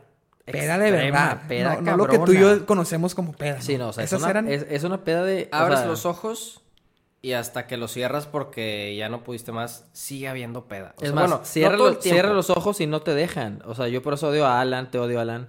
Eh, yo Alan. Alma es un amigo mío, Julio muy tiene- buen amigo Julio argentino. tiene- bueno, eh, así como en, en resumen, yo me fui a ese viaje porque Julio no, pudo, ir, por trabajo. y no me acuerdo exactamente No, mentira, tenía un examen. Tenía Julio tenía un examen, pero ya había pagado el viaje y ya está todo registrado. Entonces, un día antes me dice, oye, güey, no me puedo ir. Eh, vete tú. Ya está pagado y todo. Eh, llegas, dices que soy yo y ya en el viaje, pues ahí te los vas arreglando a ver cómo le haces. sea, segunda vez que fingieron Que- identidad. que- que fingimos Hubo robo de identidad ahí. Los amigos de Julio sabían que era yo, obviamente. Los de ICE no. Los de ICE todo el tiempo pensaron que yo era Julio Flores, los, pero iban muchos amigos de Julio que sabían perfectamente que pues, no era Julio, ¿verdad? Y, y esos amigos de Julio en particular era un grupo de argentinos Che, que- boludo. que, me, eh, que eran intensos lo que le sigue. O sea, esos güeyes sí... No puede pasar un minuto del día sin estar pedo porque, porque te, te estabas equivocando, ¿no? Entonces, o, le- o tomas Fernet o tomas Bacardí. Fernet es una bebida alcohólica italiana, de origen italiano, pero en Argentina es, Es el Jagger de Argentina. es el Jagger argentino. El Jagger. Sabe a hierbas. Mucho gente, o sea, ese es blanco o negro. O te gusta o es un asco. Como el intercambio. O lo odias o lo como, amas. como el intercambio. Exacto. Sí, Sí, a- ahí no hay tantos, no hay grises. Pero, pero son pesados los argentinos. Son muy, muy pesados. Son a toda madre. Los que yo conozco son a toda madre. El, el día que yo caía inconsciente de peda, o sea, pero ya de no aguanto ni un minuto más. O sea, era día que me despertaba con el cuerpo completo, con pasta de dientes y mate. La hierba esta del Sí, té mate. Es un té que usa... Que Té mate, argentino. sí. Entonces, e- ellos. e- ellos me veían dormido. Yo estaba dormido porque me habían obligado a tomar un chingo de alcohol y aparte fumar varias sustancias Sustancias desconocidas. psicotrópicas. Y, y al final, pues, güey, me, me quedaba dormi- inconsciente. Y me despertaba, me, me acuerdo bien cabrón despertarme a las 6 de la mañana. La fiesta seguía como si fueran las 12. O sea, desmadre total. Y yo en calzones, lleno de pasta y mate. Y me ardía el cuerpo hasta su ¿Él te puso puta eso? madre. Ellos, los argentinos. Eran tres argentinos. Pinches culeros. Alan Martín Y, Y su puta madre. el punto es que, güey, me paro yo, 6 de la mañana, corriendo en Y calzones. Manuel. Y brin- brinco a la alberca, porque no sabía ni qué hacer. ¿Cómo chingados me quito esto? Más aparte la insolación de estar todo el día en las cascadas de Gilitla, más aparte ir a conocer el castillo de Edward James y todo lo que vas a hacer en Gilitla, ¿no? Pero, pero ese tipo de experiencias, a pesar de que la sufrí, porque los amigos intensos de Julio se pasaron de verga, no se me olvida, porque, porque tenías que constantemente estar eh, adaptándote a diferentes culturas, porque así como convivir co- con, esos argentinos, también había alemanes, había españoles, había italianos, había franceses, había de todo. Y, y yo estando en el TEC, no te, como dice Julio, había más foráneos, no había tanto extranjeros en el periodo que nosotros cruzamos la carrera, porque nos pegó la ola de inseguridad en la que los extranjeros se fueron de, de Monterrey y quedaban foráneos. Entonces, cuando yo voy a ese viaje y tengo toda esta convivencia, pues te abre mucho la cabeza y, y casi me muero. Pero, pero no, nunca, o sea, a pesar de que años después, yo, de- yo a Alan, que se convirtió en muy grande amigo de Julio, yo siempre le recordaba y le decía, toda la vida te voy a odiar por ese viaje. Eh, aprendes mucho, aprendes muchísimas A- a cosas. odiar. A odiar. Aprendes a odiar de una manera diferente, porque, porque dices así como, che, chinga tu madre. O sea, Che. che. Chingas a tu madre, Sí, che. o sea, pero, pero es, eh, esa experiencia que, Julio vivió en, todos los grupos de intercambio que de como decía hace rato, siempre sus amigos, yo los conocía, mis amigos yo los conocía, eh, se impregnaban las experiencias, ¿no? Y, y, y, fue muy, pues toda la vida, y todavía nos sigue pasando, ¿no? O sea, sigues aprendiendo eh, a través del otro y eso es algo, pues yo creo muy rico que, que si alguien nos pregunta cómo, cómo, mm. es el tener un hermano igual a ti o de tu edad, es eso, son todas esas experiencias que, que hemos tenido compartidas de cierta, de cierta manera y que las transmites, ¿no? Que es falso que si uno le duele algo al otro también. ¿Quién, cree eso, güey? Güey, si lo preguntan. Tampoco nunca nos han gustado las novias del otro. Ah, ¿no? Eso, yo nunca me lo había preguntado, me lo acabo de preguntar. Nunca. Tenemos gustos muy diferentes. ¿Y a la novia de uno nunca le ha gustado el otro hermano? Pues nunca lo han confesado abiertamente. Confiesen. ¿Qué? No, nunca lo, nunca ha pasado. Creo que no sé, Bros Before Hoes. no, bueno, pero, pero que ella. Ah, no. no diga, oye, pues si, si, le gustaste tú. Sí, sí pasó una vez. Con. Empezaba con L. ¿L? Sí. Ah. Una, ex, una ex de Julio se enamoró de mí y, y, luego como que no jaló y luego conoció a Julio y dijo, ah, pues este sí se arma. Ah, bueno, pero eso es un bueno, puede ah, ser un poquito diferente. Aparte, fue una novia de un mes. Sí, no, bueno, estábamos, no, y aparte, chicos. Pero... Tú no la pelaste, estaban chiquitos, se le hizo, te le hiciste guapo tú, te le hiciste guapo tú, evidentemente, que se parecen, están muy, muy parecidos, idénticos. Pero no fue que ya andabas con uno y luego te fuiste con el otro. El caso es que ande con uno y obviamente tú sabes en el fondo, eh, más bien la pregunta es, es la siguiente: ¿qué se siente que tú en el fondo sabes que tu hermano se le hace atractivo a tu novia? Porque eso es, eso es evidente, tiene que ser atractivo porque están iguales. Entonces, si tú te le haces atractivo, no tú necesariamente. Creo que las eh, mujeres no se fijan en el físico. Ese, eh, yo creo que es, lo único. Eso, güey, yo, creo que, yo creo que es lo único que sí, que sí cambia. O sea, tu argumento se, se funcionaría para dos mujeres. Se, se, cae en eso, ajá, porque a lo mejor a Julio y a mí nos pudiera nos pudiera gustar la misma gemela. Exacto. Porque somos hombres y somos visuales. o a cualquier dos hombres. Sí, o sea, exacto. Pero pero nunca nos ha pasado eso y es lo que nos responden. Dicen, es que sí, obviamente me gustas físicamente y todo, pero lo que me atrae de ti son todo, manera de ser. todo lo que hay detrás, ¿no? Es cierto. Por eso, por eso nunca tomamos Habría que preguntarle eso a una gemela. A una gemela. A una mujer que tenga gemela, que se siente saber que el, tu novio... Se, le hace atractiva. Se le hace atractiva. No, bueno, a lo mejor no se la quiere tirar, pero la considera atractiva, la considera bonita. No, muy probablemente una cuata yo te podría decir, pensando en lo mal pensados que son mis amigos, no yo, quisiera tener un trío con la cuata. ¿Una cuata quiere ella? No, o sea, el vato. Ah, cualquier hombre que ande con una cuata, claro, totalmente, claro que sí. Sí, no, porque.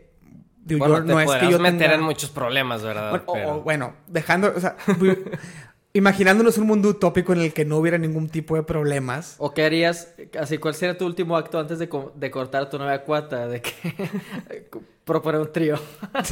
no, es que es raro porque, digo, a la mayoría de los hombres, yo no, a la mayoría de los hombres eh, les atrae la idea de un trío, ¿no? De dos mujeres guapas y él.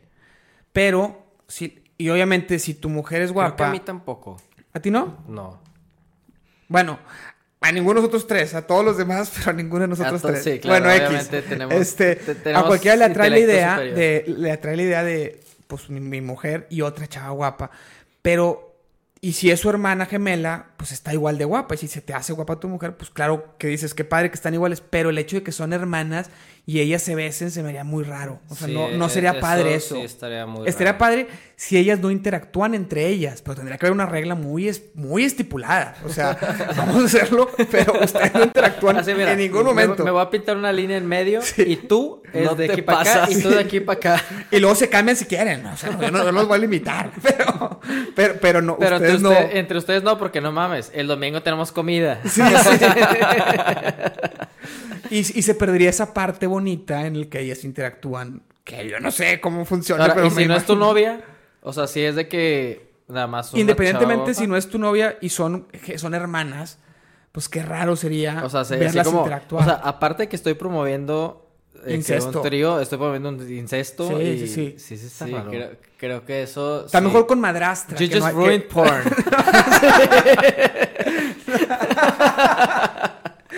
Arruinaste. Sí, ya, ¿sabes no, qué? pero con madrastra funciona más. O con hermanastra, que no son de sangre, pero son hermanas. Ahí puede ser que haya cierto. O sea, simplemente está el cariño y tú lo forzaste de más. Pero, pero no había sangre. Sí, sí, es que, es que si son hermanas. es que sí estamos en. Monterrey. Oye, se me olvidó. Iba a decir algo y ya se me olvidó. Eh, Te distrajiste un poco. Me distraje un poquito con ese tema que ustedes sacaron. Oye, Julio. Bueno, ya contaste toda la época. eh, ya contaste todo lo bonito, todo lo responsable de ese grupo que nunca nos lo habías platicado y yo pensaba que eso no existía. Pero ya que lo platicaste, ya que aclaraste, cuéntanos el desmadre. Bueno,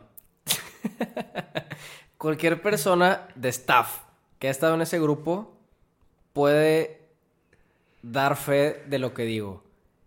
Tienes una puta preocupación cada segundo. O sea, en cada peda, aparte, bueno, eventualmente se te olvida, pero en la mañana vuelve.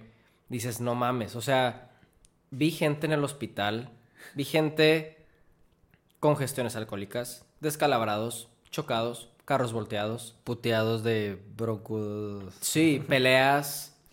eh, o sea, muchos, muchos accidentes que pueden suceder en esas situaciones. Claro, estás expuesto. Y, güey, una vez te voy a contar una historia muy chistosa. No fue tan grave, pero no mames, yo creo que fue lo más divertido que me pasó en todo ese grupo.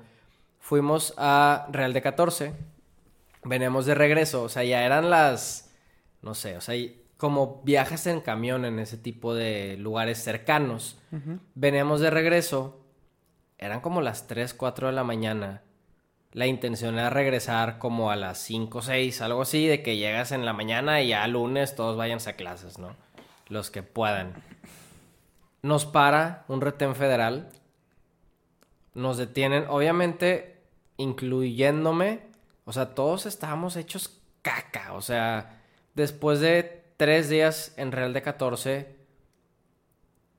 peda, peyote, desvelada.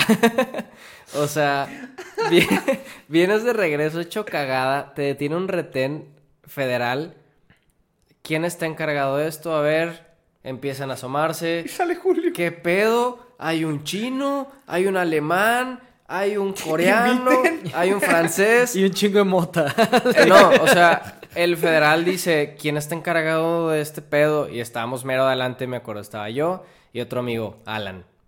¿Alan, el argentino? No, otro, el otro, Alan. Alan el negro. Alan Negro, un amigo, muy buen amigo. Creo que sí lo conoces. Que quiero que conste que él sí lucra con todo este Alan, tema de el que hoy, Alan hoy tiene una novia, que tiene una novia, que la vimos en la Quinta de Sí, Lázaro. exactamente. Sí, sí, sí. Bueno, nos hablan, nos habla el general de que, oye, este, ¿qué pedo? ¿Qué es esto? Y yo, pues somos de la UDEM, intercambio, bla, bla, bla, bla. Ok, pásenme pasaportes, papeles de migración y la chingada, así que... ¿De qué estás hablando, Güey, estamos... Pinche madre. Peyote, güey. Güey, le digo. ¿Tienes tenemos- Facebook? Le digo, mira, no tenemos. O sea, antes de decirle dije, ok, aguántame, dame un segundo.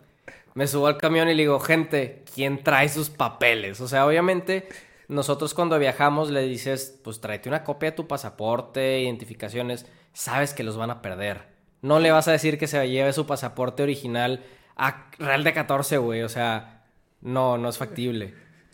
Yo sabía que el 95% no traen sus papeles. Obviamente los alemanes super cuadrados sí los tenían y uno que otro, pero es de que, ok, no hay papeles. Voy con el vato. Solo los alemanes lo traen. Ah. Si no, le digo, oye, no, o sea, no traemos papeles. Tengo copias de todos los documentos, pero no tengo nada en original. O sea, y eso sí, Ana Lili nos hacía La ir- que odias, tú, Marcelo. No, no, no. Ana Lili es No, la que guiaba el la- grupo. La, La que era la jefa. jefa Dougie. del la Dugi. Ah, la... Ella alguna vez nos recomendó llevar copias de pasaportes. Ella los tenía todos, entonces nos teníamos un drive de toda la gente como que sus papeles legales. Después los vendimos en el mercado negro. No, no te creas. Entonces le digo a al güey, los alumnos, no a los papeles. le digo al, a, a un pinche militar, güey. Le digo, oye, no, no tenemos papeles, tengo todo digital.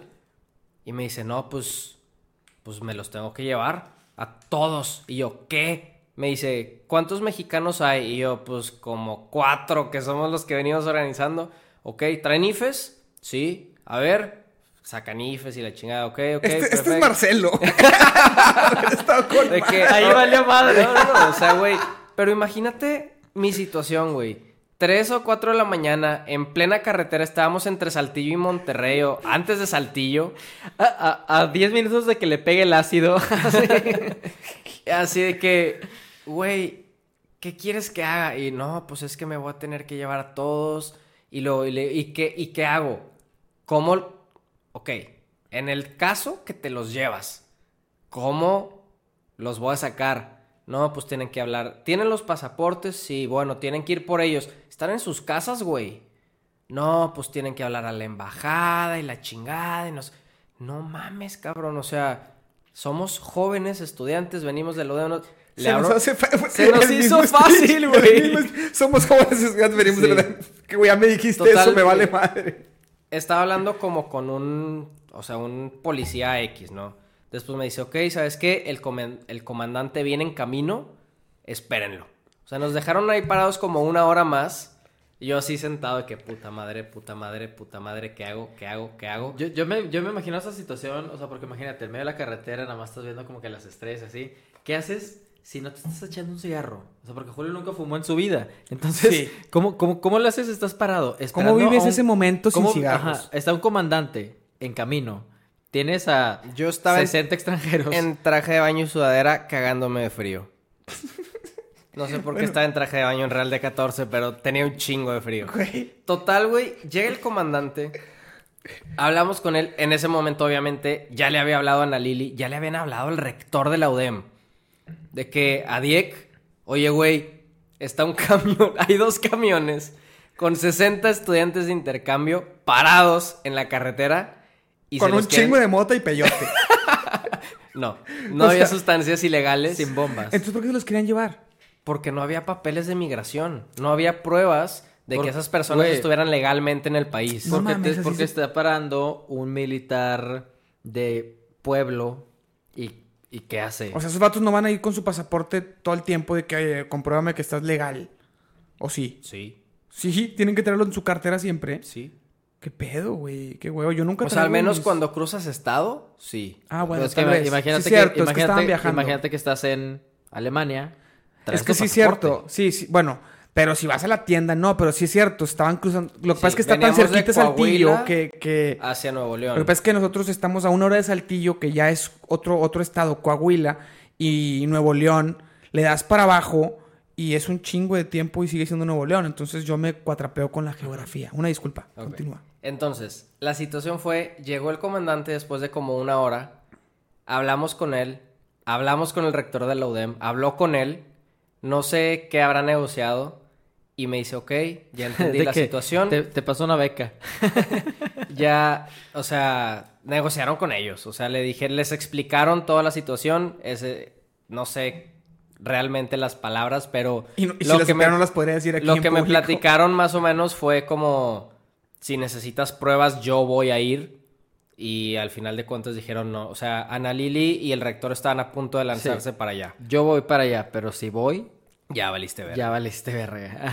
Pero Entonces, porque iba a valer madre el otro güey, estaba haciendo su trabajo Sí, pero, legalmente. pero imagínate que le caiga el rector de una universidad al batito del pueblito, le va a decir a su jefe y le va a decir, estás pendejo, no, ¿qué, pero güey?" aquí ya era el comandante de Coahuila del ejército, no Sí, sé. güey. Es No, del pero- ejército. eso, tiene- aparte es un son rector, güey, no es un gobernante, políticos. güey. No, pero te- tiene, tiene, es, es política y deben Sí. tener criterio también, Exacto. o sea... Pero el Sí, o sea, rector del- dijimos- de la UDEM ex- es, es una universidad privada que no... Pero es- había toda la documentación peso, estaba en orden. en Sí, la- sí hay peso con al menos, no sé, a lo mejor sí le ofrecieron una beca, no sé. no quisiera decir que hubo corrupción ni soborno, pero... Pero el pedo fue, el vato me dice, ok, ya, ya platicamos con el señor Dieck, ya vimos todo, que todo está en orden, perfecto. Pero es que no podemos dejar esto así tan impune, o sea... O sea, dame lana, cabrón. No, no, no, no, no, no, no. Esto no puede quedar, o sea, tus compañeros extranjeros tienen que saber que en México no pueden andar cruzando estados sin pasaporte, sin papeles ni nada. Me bajas a todos del camión, todos jetones. Todos los valiendo vamos a encuerar. Los ponen todos manos pegadas contra el autobús. Los voy a catear a todos. Si me encuentro un una cerveza, una droga, el que lo tenga, ese sí me lo voy a llevar. Lo bueno es que antes de subirnos al camión ya se nos había acabado todo. Entonces, o sea, sí catearon un poquito, pero si hubiera ah, sido en el de ir. Teníamos 60 personas paradas afuera eh, sobre la carretera. Los militares los empiezan a registrar y les empiezan a decir, ya valieron madre. O sea, sí había uno que otro coreano que sabía español y así de, no, pues nos los vamos a llevar, van a tener que hablarle a la embajada. Pero constantemente se los estaban diciendo y con armas apuntando y la chingada. Yo ya sabía que nos habían dado la luz verde, pero me dijo, les tengo que sacar un pedote porque así nunca se les va a olvidar no llevarse su pinche pasaporte cuando crucen de un estado a otro. Está bien, está bien. porque- Entonces, catearon a todos, revisaron mochilas, casi casi les bajaron los calzones. y al final nos dicen, ok, todo bien, súbanse al camión, váyanse a la chingada. No mames, güey, todos estaban azul, estaban azul del miedo, Porque para güey. estaban jetones. O sea, todo Todos el pro- estaban toda tu dormidos. preocupación, está- ellos estaban jetones. Ellos les valió estaban madre. jetones. Y crudos. O sea, los levantaron Sí. para, para bajarlos y para catarlos. Exactamente. Y Híjole. todos amenazados con armas. de Mames, fre- güey. Sí, güey. Qué o sea, miedo, güey. Se les Sí, escapa a lo mejor algo, si, eres, güey. si- si eres coreano, a lo mejor estás acostumbrado, pero fuera de eso, fuera de eso, pues no. Pues de Corea del Sur, tal vez, del norte, Del perdón, norte. pero... Pero no, esa, esa fue una de las situaciones que yo dije, madres, creo que se nos salió de la mano. Y hubo otras que a mí no me tocó tan directo, pero sí estuve cerca de... Hubo una vez que uno de los organizadores se volteó en un carro, o sea, patinó porque había por, por atrás de la presa, había aceite tirado. Iba él con cuatro extranjeros en el carro, se le patinó el carro, topa contra un, era como un puente y se voltea.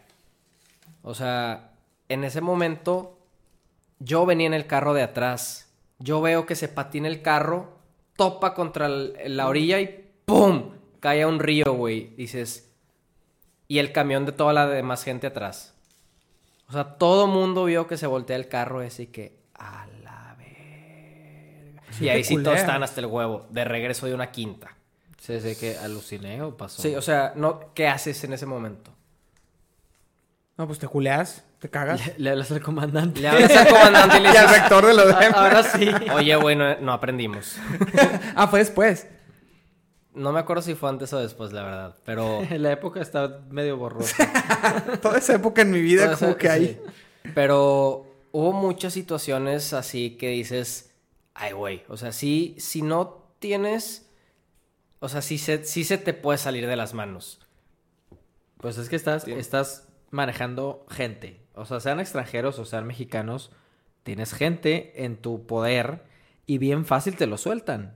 O bien fácil ellos se van atrás de ti Se van pensando que, ah, pues, porque quieren él, vi- él vi- él vive aquí, él sabe qué pedo. No, güey, Este estoy, no igual, sabe de, qué estoy pedo, igual de pendejo que tú. o sea. Oye, sí, güey. Cuando, cuando íbamos a los retiros y nos llevábamos raza, pues nosotros mínimo no, no había alcohol, güey. Les quitábamos todo, porque si había raza que se llevaba, esculcábamos mochilas, que hoy en día eso sería mal visto por el la privacidad y la chingada, pero No, bueno, pero de- después de los tiroteos ya sería normal otra vez. otra vez, sí, claro, güey. Pero está cabrón.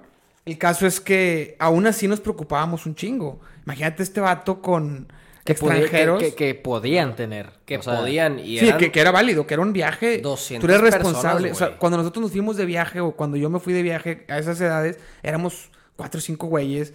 Y aún así la cagábamos, pero 200 cabrones. No, y aparte imagínate, eh, otra vez tratando el tema de cultural, si tú le dices a un mexicano, güey, si te paran, te va a llevar la policía, pues a lo mejor él entiende algo, pero si tú le dices a un italiano, te va a llevar la policía mexicana, ese güey va a ser que, pues no tengo idea de lo que eso significa, entonces me vale pito y me llevo lo que quiera. Bueno, claro que debes saber qué significa que te lleve la Bueno, policía. te ¿no? diré los- específicamente el caso de los- de los italianos, si les vale a madre. O sea, Pues sí, pues tenías un Italianos sí. Capone, Ajá, tenías O sea, es que un- los italianos son cabrones. Europeos en general. A lo mejor un alemán muy cuadrado sí pudiera ser un poco más respetuoso. Sí, pero respeta las reglas por amor al arte. Fran- Eso, eso les gusta a esos vatos. franceses e italianos, no mames, no hay poder humano que controle a esos cabrones en su peda. O sea, ahí yo creo que Disfrutabas cuando se los puteaban. nunca me tocó ver así directamente. O sea, sí supe de gente que se los puteaban y los veías después de que todos madreados. Pero nunca me tocó ver a alguien golpeado, que lo estén golpeando. Pero, pero sí un francés, y no es por generalizar, o sea, a lo mejor puede que uno no, y de otros países sí, ¿verdad? Pero todos ser- los que conocí. Hay que ser inclusivos y abiertos. Pero, No, todos los, todos los argentinos no valen más, no se crean. no, pero sí podría general- generalizar un poquito que al menos cuando están de intercambio los franceses, no hay poder humano que los controle. O sea, una vez me tocó un francés que me dice, oye, güey, hay control de drogas en la UDEM, ¿verdad? Así, en, en la cafetería. Sí, güey, hay perros en cada entrada.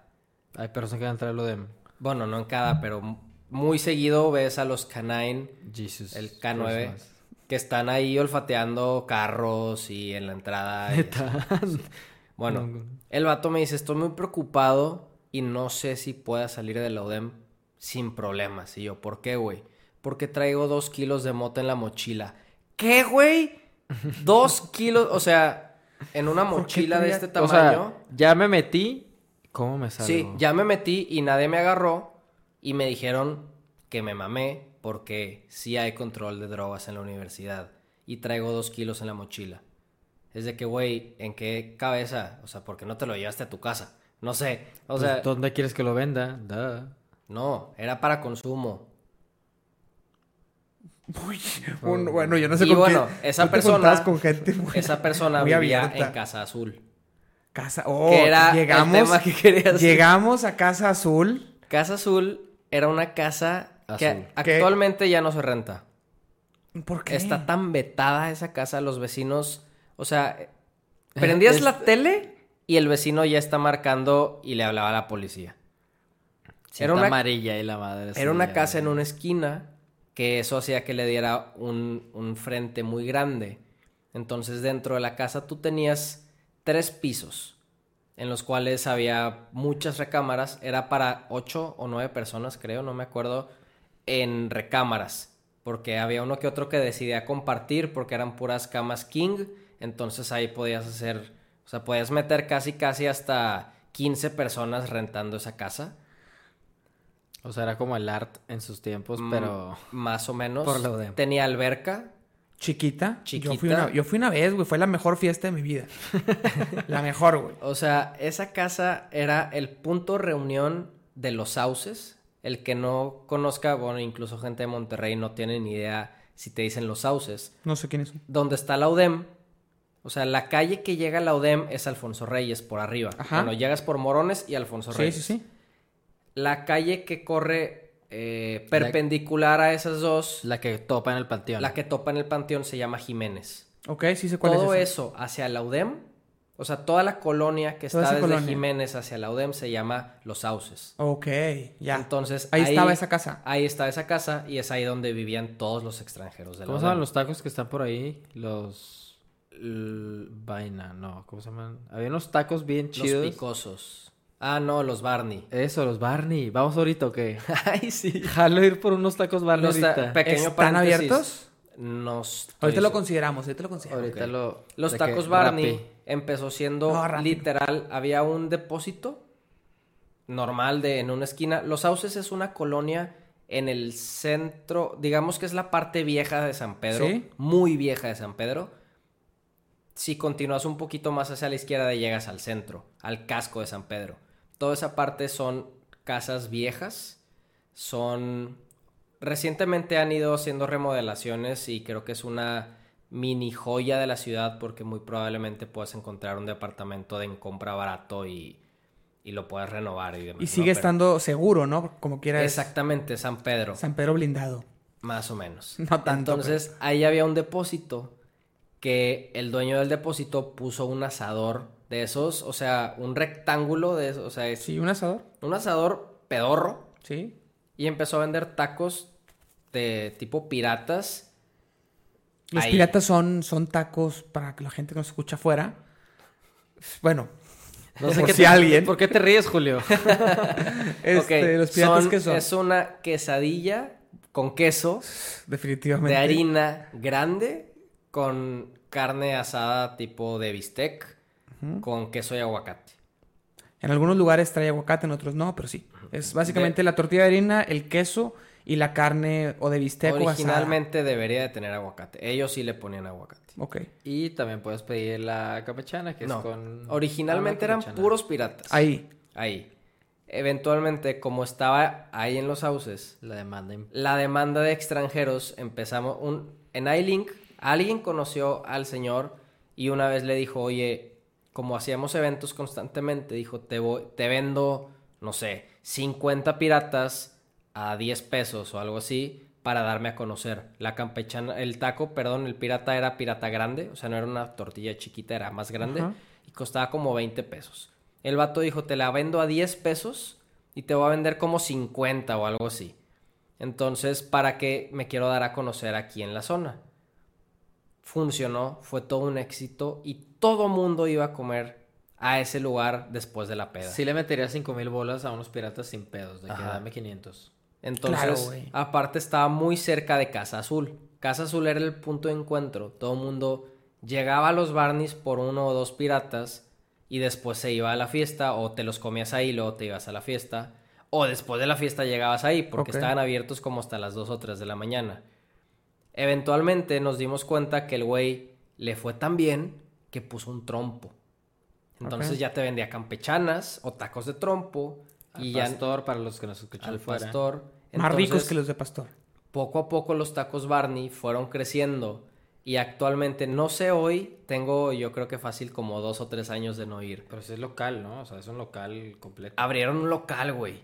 Pusieron un carro, o sea, antes de, o sea, empezó el asador, después pusieron un tipo food truck y ya hicieron todo el depósito, se convirtió en una taquería. Ya no es depósito. Ya no es depósito, ahora es una taquería. Excelente. Y Y, crecieron un chingo gracias a los extra- son extranjeros. patrocinadores de este episodio. Son de, patrocinadores. de Te invito a mi podcast. Y aquí nos vamos a comer un taquito. Eran muy buenos. La neta, yo siempre quería terminar ahí porque Tengo era... ganas de conocerlos. Sí, o sea, ibas a... Andabas de peda y es que vamos por unos Barney, o sea... ¿Estarán ahí- en, en, en Google?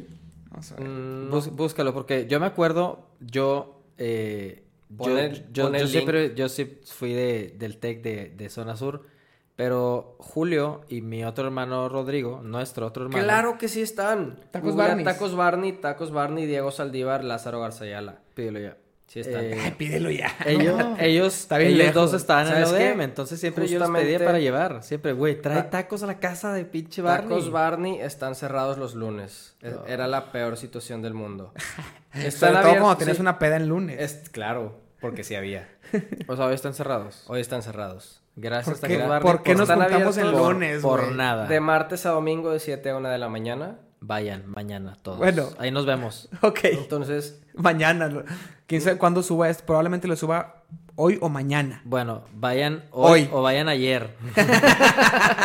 bueno, entonces Oye. esos eran en la zona a donde puedes ir a comer tacos. Pero en verdad, esa casa, güey. O sea, Cuenta una historia de Casa Azul. Una, así. Una, yo voy a contar, después de que tú cuentes una, la mejor historia de Casa Azul, yo voy a contar la única que yo tengo. Y vamos a ver, vamos a compararlas. A. Obviamente la tuya va a estar es mejor. que es que depende. O sea, en Casa Azul pasaba lo que se te ocurra, ahí pudiera haber sucedido. Eh, a ver, quiero. Pasó una ¿Enanitos? pelea de box en medio de un carrusel en llamas. Sucedió. Ah. No, es que tenía una zona, o sea, ustedes que fueron en algún momento, tú entrabas. Y eh, era amistad, Era, se era respiraba como- amistad. era una reja, no una- era un portón, algo Sí. así, una puerta grande, pesada. Tú tocabas, a lo mejor escuchabas el desmadre adentro, pero tú tocabas y alguien se asomaba. Y era que, ¿quién eres? ¿Quién eres? Tú nada más decías bonjour o hola, lo que sea. O sea, tú saludabas, ¡adelante! O sea, güey, te dejaban pasar Messi. Messi, Güey, ¿por qué no supe eso antes, güey? Tú pasabas... Sí, palabra clave. ¡Ey! Ah, cabe destacar que en esa misma esquina, en un lado, había un depósito que, o sea, era uno, que, un depósito chiquito que también el señor hizo muchísimo dinero, güey. O sea, vendía cerveza a lo estúpido. Nos dijo alguna vez que la cervecería le dijo, ¿quieres que te remodelemos el lugar, el local? Porque vendes tanto que, o sea, no te cabe. O sea, te tenemos que estar refiliando constantemente, no te cabe tanto para llenar. Y literal era, o sea, como Casa Azul era toda la esquina y lo siguiente era ese depósito. Y era Ah, un pues señor, claro. no, nunca supimos cómo se llamaba el señor, pero... Que falta educación. Pero sí, pero era el ándale. Porque Ah, cuando, cada vez que tú le decías, me da una cerveza, ándale, ándale, ahí sí, ahí están. Entonces era el ándale, vamos con ándale. Con madre. Entonces, o- oye, un six, ándale, ándale, ahí están. Entonces, era, era un viejito súper buen pedo. Espero que escuche el podcast. Ojalá, ojalá. Ojalá. También Es- nos patrocina el depósito. depósito, eh, depósito, ándale. el Pero, ándale. Bueno, volviendo un poquito, o sea, tú llegabas y tenías palmeras. Sí, El había palmeras. piso verde, así como de, de kinder, Sí, sí. este... Como, alfo- el como al- folia- alfombra verde. Como alfombra verde. Exterior. Horrible porque si te caías en cierto momento, te raspabas horrible. Una alberca.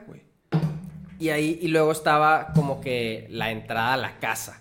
Sí, claro. Una alberca muy chiquita. Una alberca Para meterte en la peda. Ten- tenía buen espacio. Hubo gente que se dio en la madre muchas veces porque a veces el agua, el nivel del agua no estaba en su óptimo y la gente en la peda. Yo nunca vi ese nivel óptimo. Las tres veces que entré ahí estaba como a la Es mitad que tienes que ir en verano. y, y decía, ¿qué pedo con esa alberca? O sea, me da más miedo verla e imaginarme, o sea, esto así lleno de gente. Ah, Yo nunca vi Casa Azul en su máximo esplendor.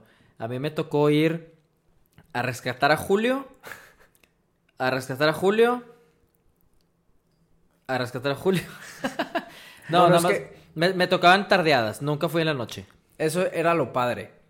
Yo salía de clases a las 5 o 6 y como yo conocía a la gente que estaba viviendo ahí, yo podría llegar, tocabas, te "Hey, ¿qué onda? Y estaban todos ahí. Bonjour. Bonjour. En, sacaron los sillones que estaban adentro, normalmente estaban afuera. Y llegabas y ahí te puedes ir a echar, ibas con ándale, te comprabas una o dos caguamitas y llegabas a Casa Azul y a compartir con todos, ¿no? O sea, la verdad era, de día era una convivencia muy chida. Tú eras hippie. Eras hippie de los setentas. o sea, es que Casa Azul era una comuna.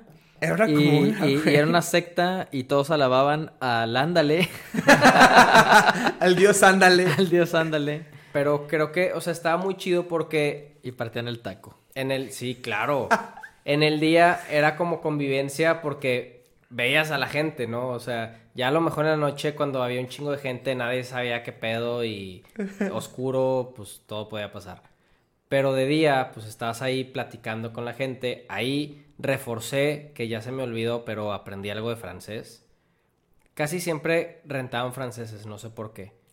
¿Rentaban qué? Franceses. Gente Ah, ahí ah, ah, ey, los franceses rentaban la casa, güey. Perdón, tengo Es que No estamos hablando de trata de personas. No. Estamos hablando de que los franceses tenían gusto por la Casa Azul. Eh, ellos, las personas rentaban el objeto.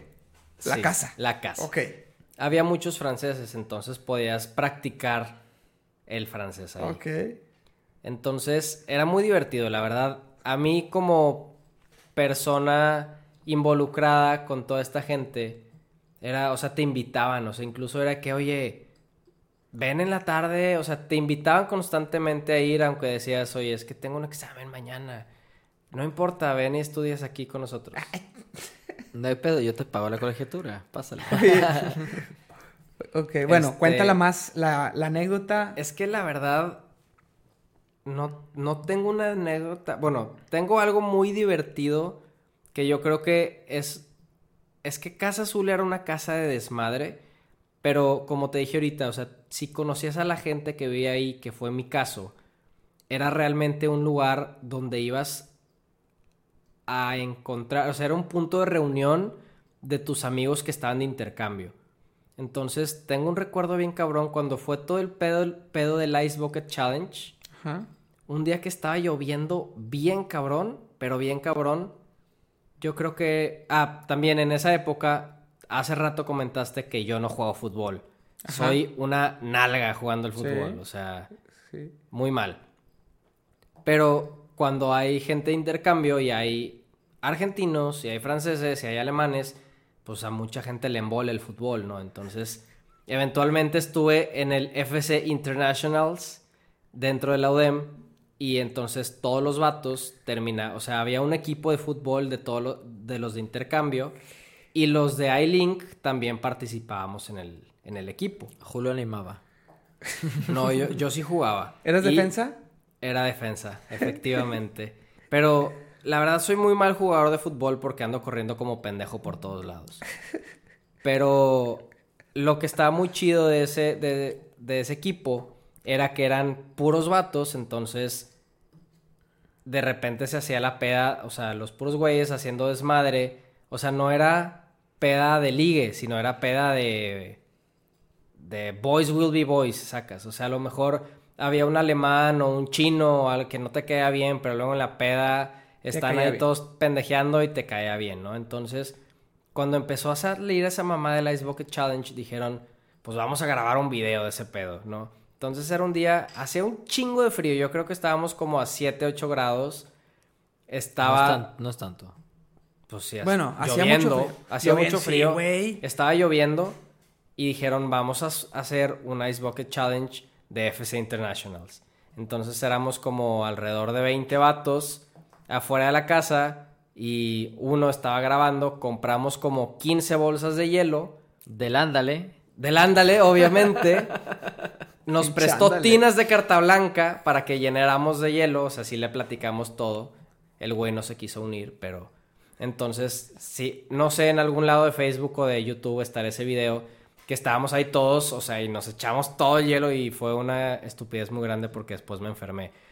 Pero ese tipo de cosas, o sea, tengo en la mente muchas situaciones muy chistosas de Casa Azul, de pedas, de desmadre, de accidentes, de gente que se caía por las escaleras, gente que brincaba a la alberca y de que pendejo está ah", y se caía y se chingaba en la pierna, no sé. Pero creo que esa casa también representaba en donde la gente iba a juntarse. Y era algo muy chido ahí, al menos en los houses. Ahorita ya valió madre, ya nadie puede rentar esa casa porque los vecinos. Claro que era un cagadero, o sea, música hasta las siguiente día y, y tenían que hablar a la policía, o sea, Y ahorita no la, no la renta ni familia.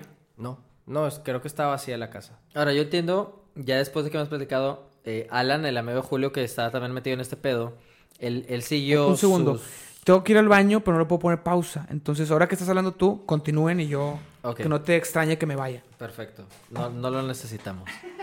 Eh, yo tengo entendido que, que Alan eh, siguió como con esta tradición de, de- de seguir con los extranjeros, ya, ya graduado de mucho tiempo, y, y él se, se dedicó al tema de, de los departamentos, de rentarles a, a ellos, ¿no? Incluso pues desde que están ahí en Casa Azul. Alan vivió en Casa Azul, ¿no? No.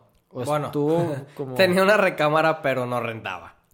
Por eso, o sea, tenía remarca. Pero, pero él vivía, digo, él, él después se dedicó mucho al tema de, de la renta de para los extranjeros, ¿no? Sí, de hecho, Nunca tuvo él casa azul así en su cartera de, en su portafolio de. sí, sí, Alan empezó de hecho con Casa Azul. Él no fue pendejo y él se dio cuenta que había mucha gente interesada en rentar esa casa.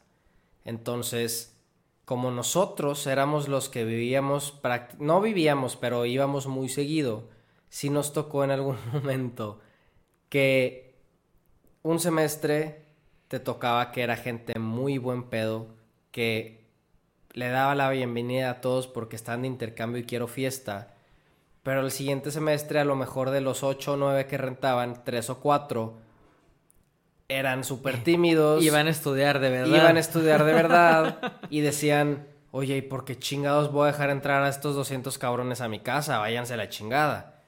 Entonces Alan ahí vio una oportunidad y dijo, fue con el, el dueño de esta casa y aparte de esta casa, pues obviamente tenía llamadas de la policía, tenía muchos pedos de mantenimiento, por la peda obviamente, el baño se rompía, tuberías explotaban, gajes del oficio.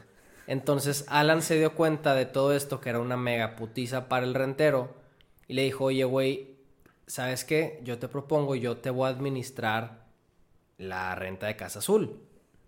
Mauri viene llegando, entonces Alan, un amigo que también estaba ahí involucrado, dice, decide acercarse al rentero y le dice, oye, güey, tú Volverse administrador de los edificios. volverse administrador Te la de, supermamaste. de Casa que- Azul.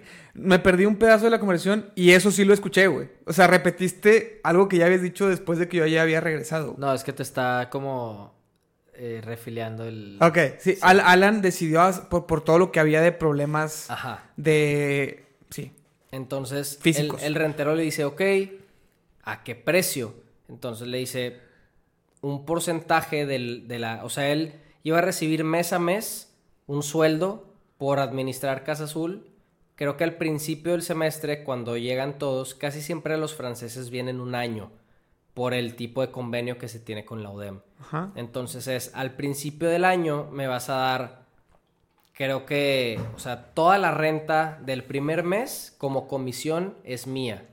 Y luego, cada mes me vas a dar un porcentaje por darle seguimiento a estos güeyes. Entonces el rentero era un señor ya grande y dijo, pues yo no voy a batallar, o sea, yo quiero que esté rentado este pedo siempre. Si tú me aseguras que va a estar rentado, adelante con tus condiciones. Entonces, el vato recibía una lana al principio y una renta constante por estar administrando todo el pedo de plomería, limpieza, electricidad, todo. Ah, ¿no? si- sido Y- una chinga, Inteligente porque Alan es arquitecto, entonces le sabe esas mamadas. Exactamente. Era una chinga, pero al mismo tiempo fue uno de los pocos que los de la UDEM todo lo hacíamos como dijimos anteriormente por amor al arte. Él, él vio el cachín cachín. Él vio ese pequeño loophole en donde puedes decir, ok, lo hago por amor al arte, pero este pedo yo ya estoy haciendo un jale extra con el administrador de un, Sí. de, de un edificio. ¿Cómo le hago para seguir todos los días en la peda y ganar dinero? Exactamente. Sí, pues, o sea, básicamente le pagaban por quedarse hasta el final de la peda y recoger. Sí.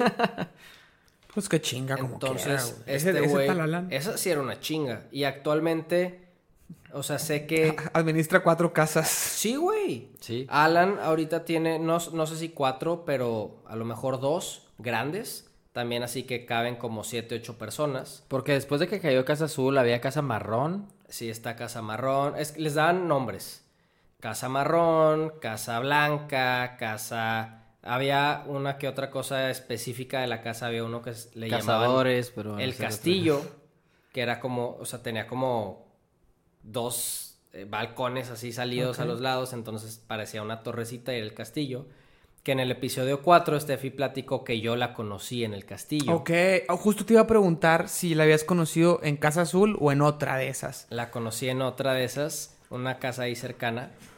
Este, También los sauces. También en los sauces, exactamente. En una fiesta de extranjeros. Claro. Este, creo que Steffi platicó un poquito de esa historia ahí en el podcast. Platicó toda Creo su no- versión. Nunca me había preguntado en dónde se habían conocido ustedes. No ella sé, estaba, no ella estaba, ella estaba sin ganas de salir. Su amiga la convence de ir a una fiesta de extranjeros para conocer extranjeros y ¿Qué conocer a? Julio, güey. Julia. Julia, fuck you. Digo, ¿qué? no es cierto. ¿Y luego?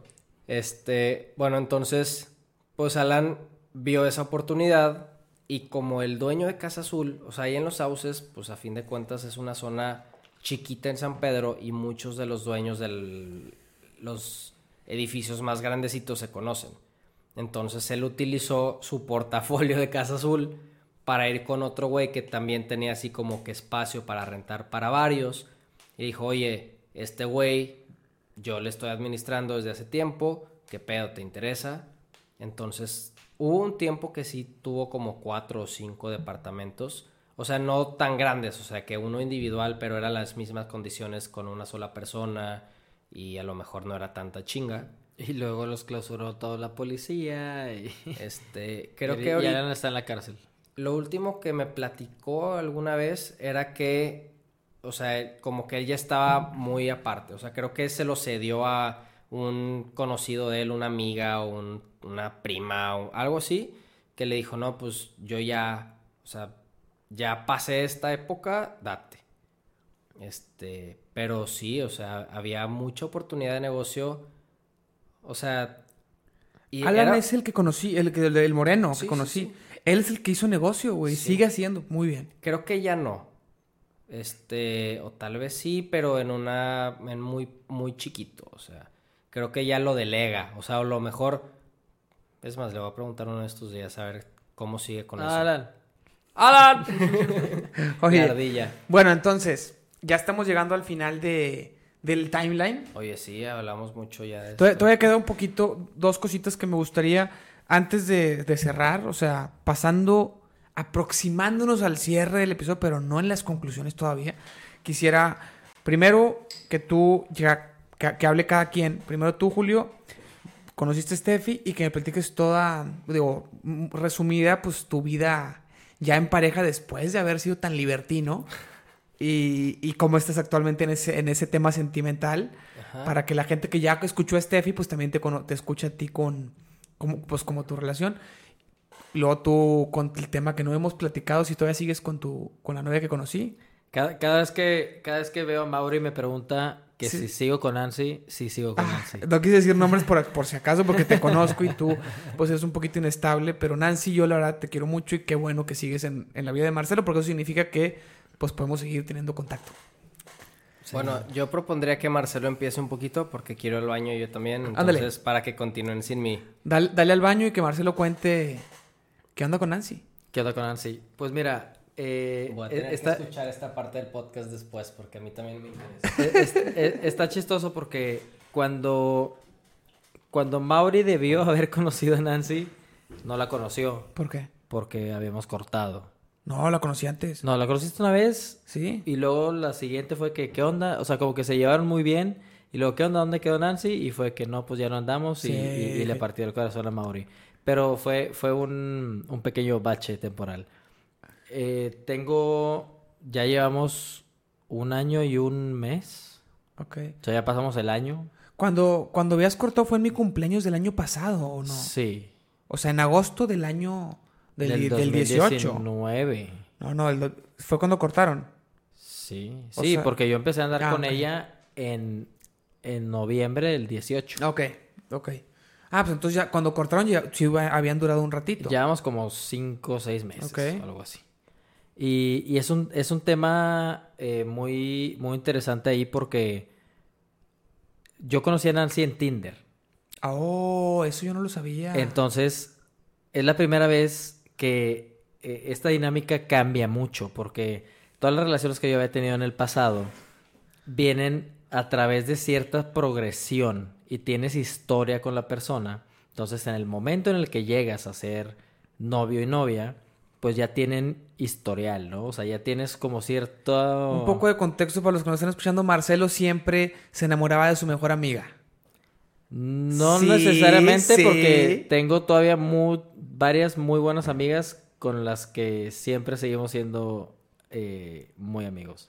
Bueno, pues obviamente no de todas sus amigas, pero siempre te enamorabas de una que era tu amiga primero. Sí, nunca, nunca tuve, yo nunca fui el que veía a una chava le gustaba y en ese momento me la legaba, no. Siempre venía después de, de, Una un- amistad. de- de una amistad, exacto. O sea, primero había amistad, después había relación, siempre. Y esta vez cambia. Esta vez cambia. eh, mucho porque, pues, tengo un celular. Entonces, puedo bajar Tinder, conozco a Nancy y, y es una dinámica muy distinta porque, eh, pues ya los, yo tenía eh, 29 años cuando la conocí. Yo estuve, estuve viviendo varios años en la Ciudad de México, entonces es bien fácil, conoces gente, no te cae bien y al mes bye y bye y bye y ya empiezas a perder como esta como este compromiso con, con, con la gente, ¿no? O sea, ya no tienes ese historial, ya no tienes esa amistad detrás que de cierta manera como que te, te unía a esa persona.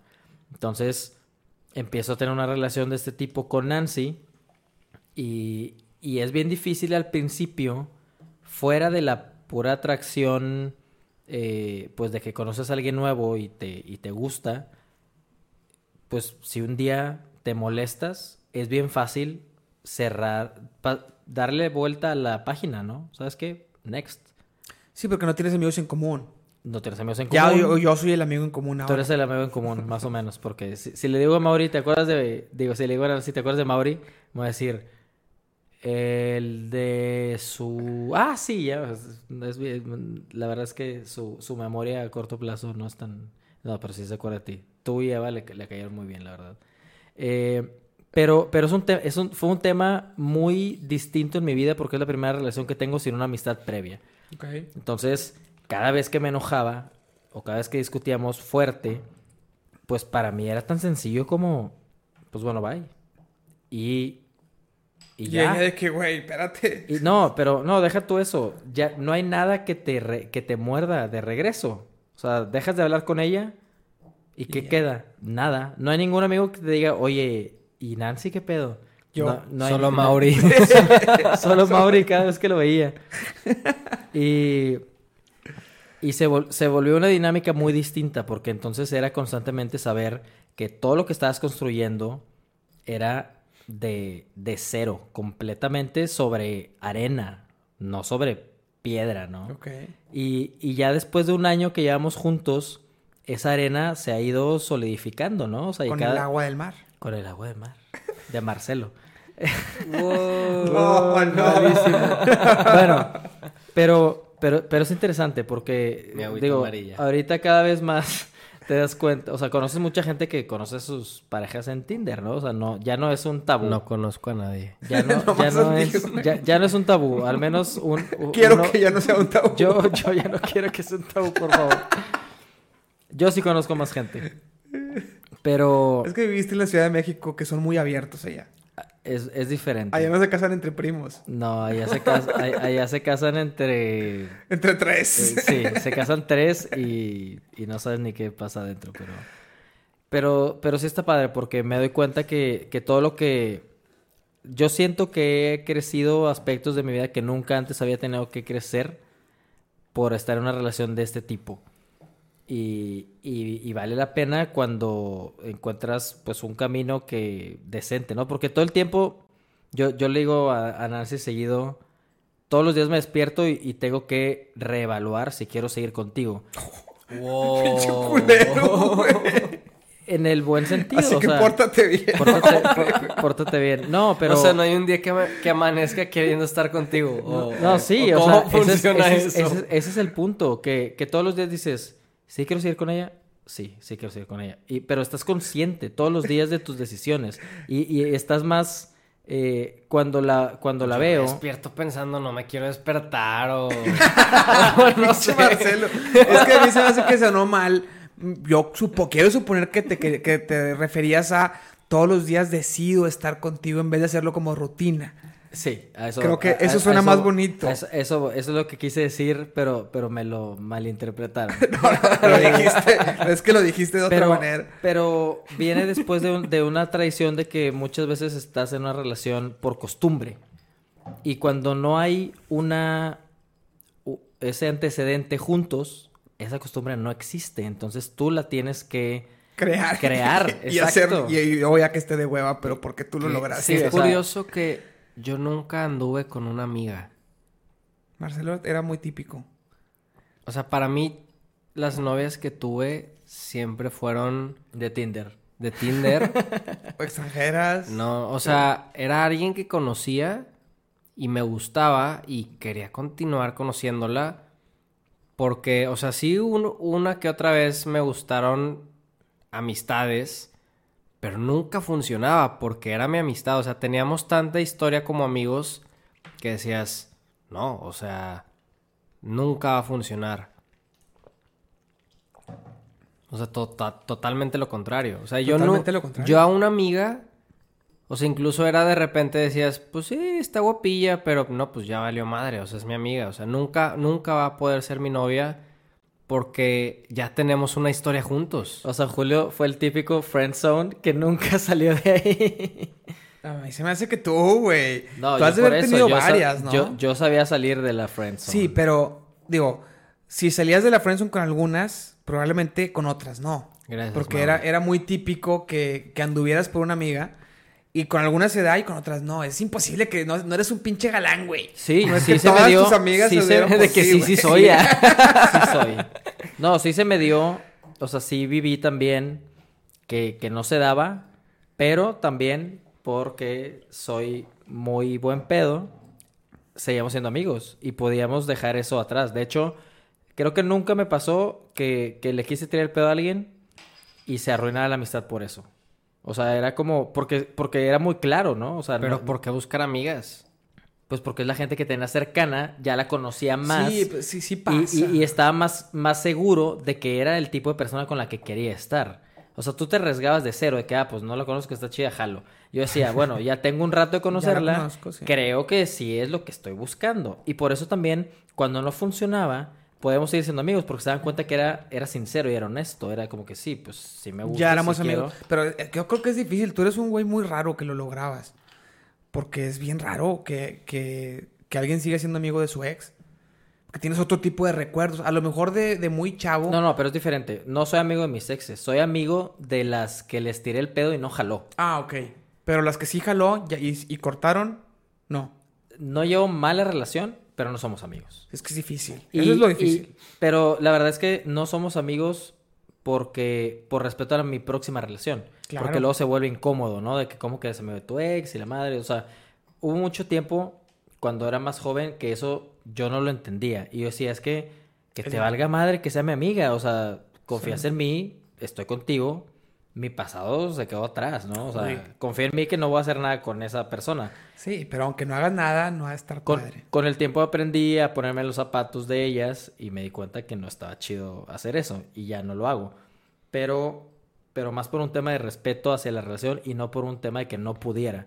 Porque como soy súper buen pedo, puedo seguir siendo su amigo, claro. No, porque aparte, la, la cualidad que... No, no es cualidad, el defecto tal vez, que menos tengo son celos. No tengo ni un hueso de celos en mi cuerpo. Creo Entonces, que eso funciona para los dos. eh, cuando... Cero celosos. Cero, ni, no tenemos absolutamente nada de celos. Entonces, cuando yo por, corto con una ex y luego seguimos siendo amigos y la veo con alguien más, cero me mueve. O sea, es así como chingón, güey, felicidades, vete y disfruta tu, bueno. el resto de tu vida, ¿no? Sí, o sea, yo, yo en eso estoy de acuerdo. Es como si yo veo. Yo también, mis exes, como dice Marcelo, también por respeto a relaciones actuales, dices, pues cortas como que esa amistad o relación, lo que sea, ¿no? Pero en verdad, siento que yo también, o sea, si yo veo una ex con, o sea, por ejemplo, no voy a decir nombres. Yo sí. Pero tuve ¿Tú ex, quién? De- exnovias que anduvieron con amigos Yo sí. míos. Y luego. Y yo los veía juntos y íbamos a fiestas juntos y era pues adelante, o sea, a mí ella ya no significa nada para mí. O sea, sí, pues la conozco y pues uh, chido, ahí anda, pero me vale madre, o sea, lo que haga o no haga no me es va que a también afectar. depende cómo cortes. Y cómo termine la relación. No estoy tan seguro porque, pues yo creo, por ejemplo, yo he tenido muchas, o sea, a veces es mi culpa, a veces es culpa de ella, y al final es lo mismo. Sí. O sea, pasa el tiempo y lo que yo creo que también eso está cabrón, porque lo que recordamos las personas son los buenos momentos, no tanto los malos, a menos que seas una persona de que No, lo- lo, corajuda sí, y lo- lo súper normal es recordar, ¿no? pero en general. En general. En general te acuerdas de lo bueno. Entonces, bueno. si pasan varios años y vuelves a conseguir con, con alguien de tu pasado, pues la, la saludas con cariño, ¿no? Claro. O sea, con, con cierta calidez.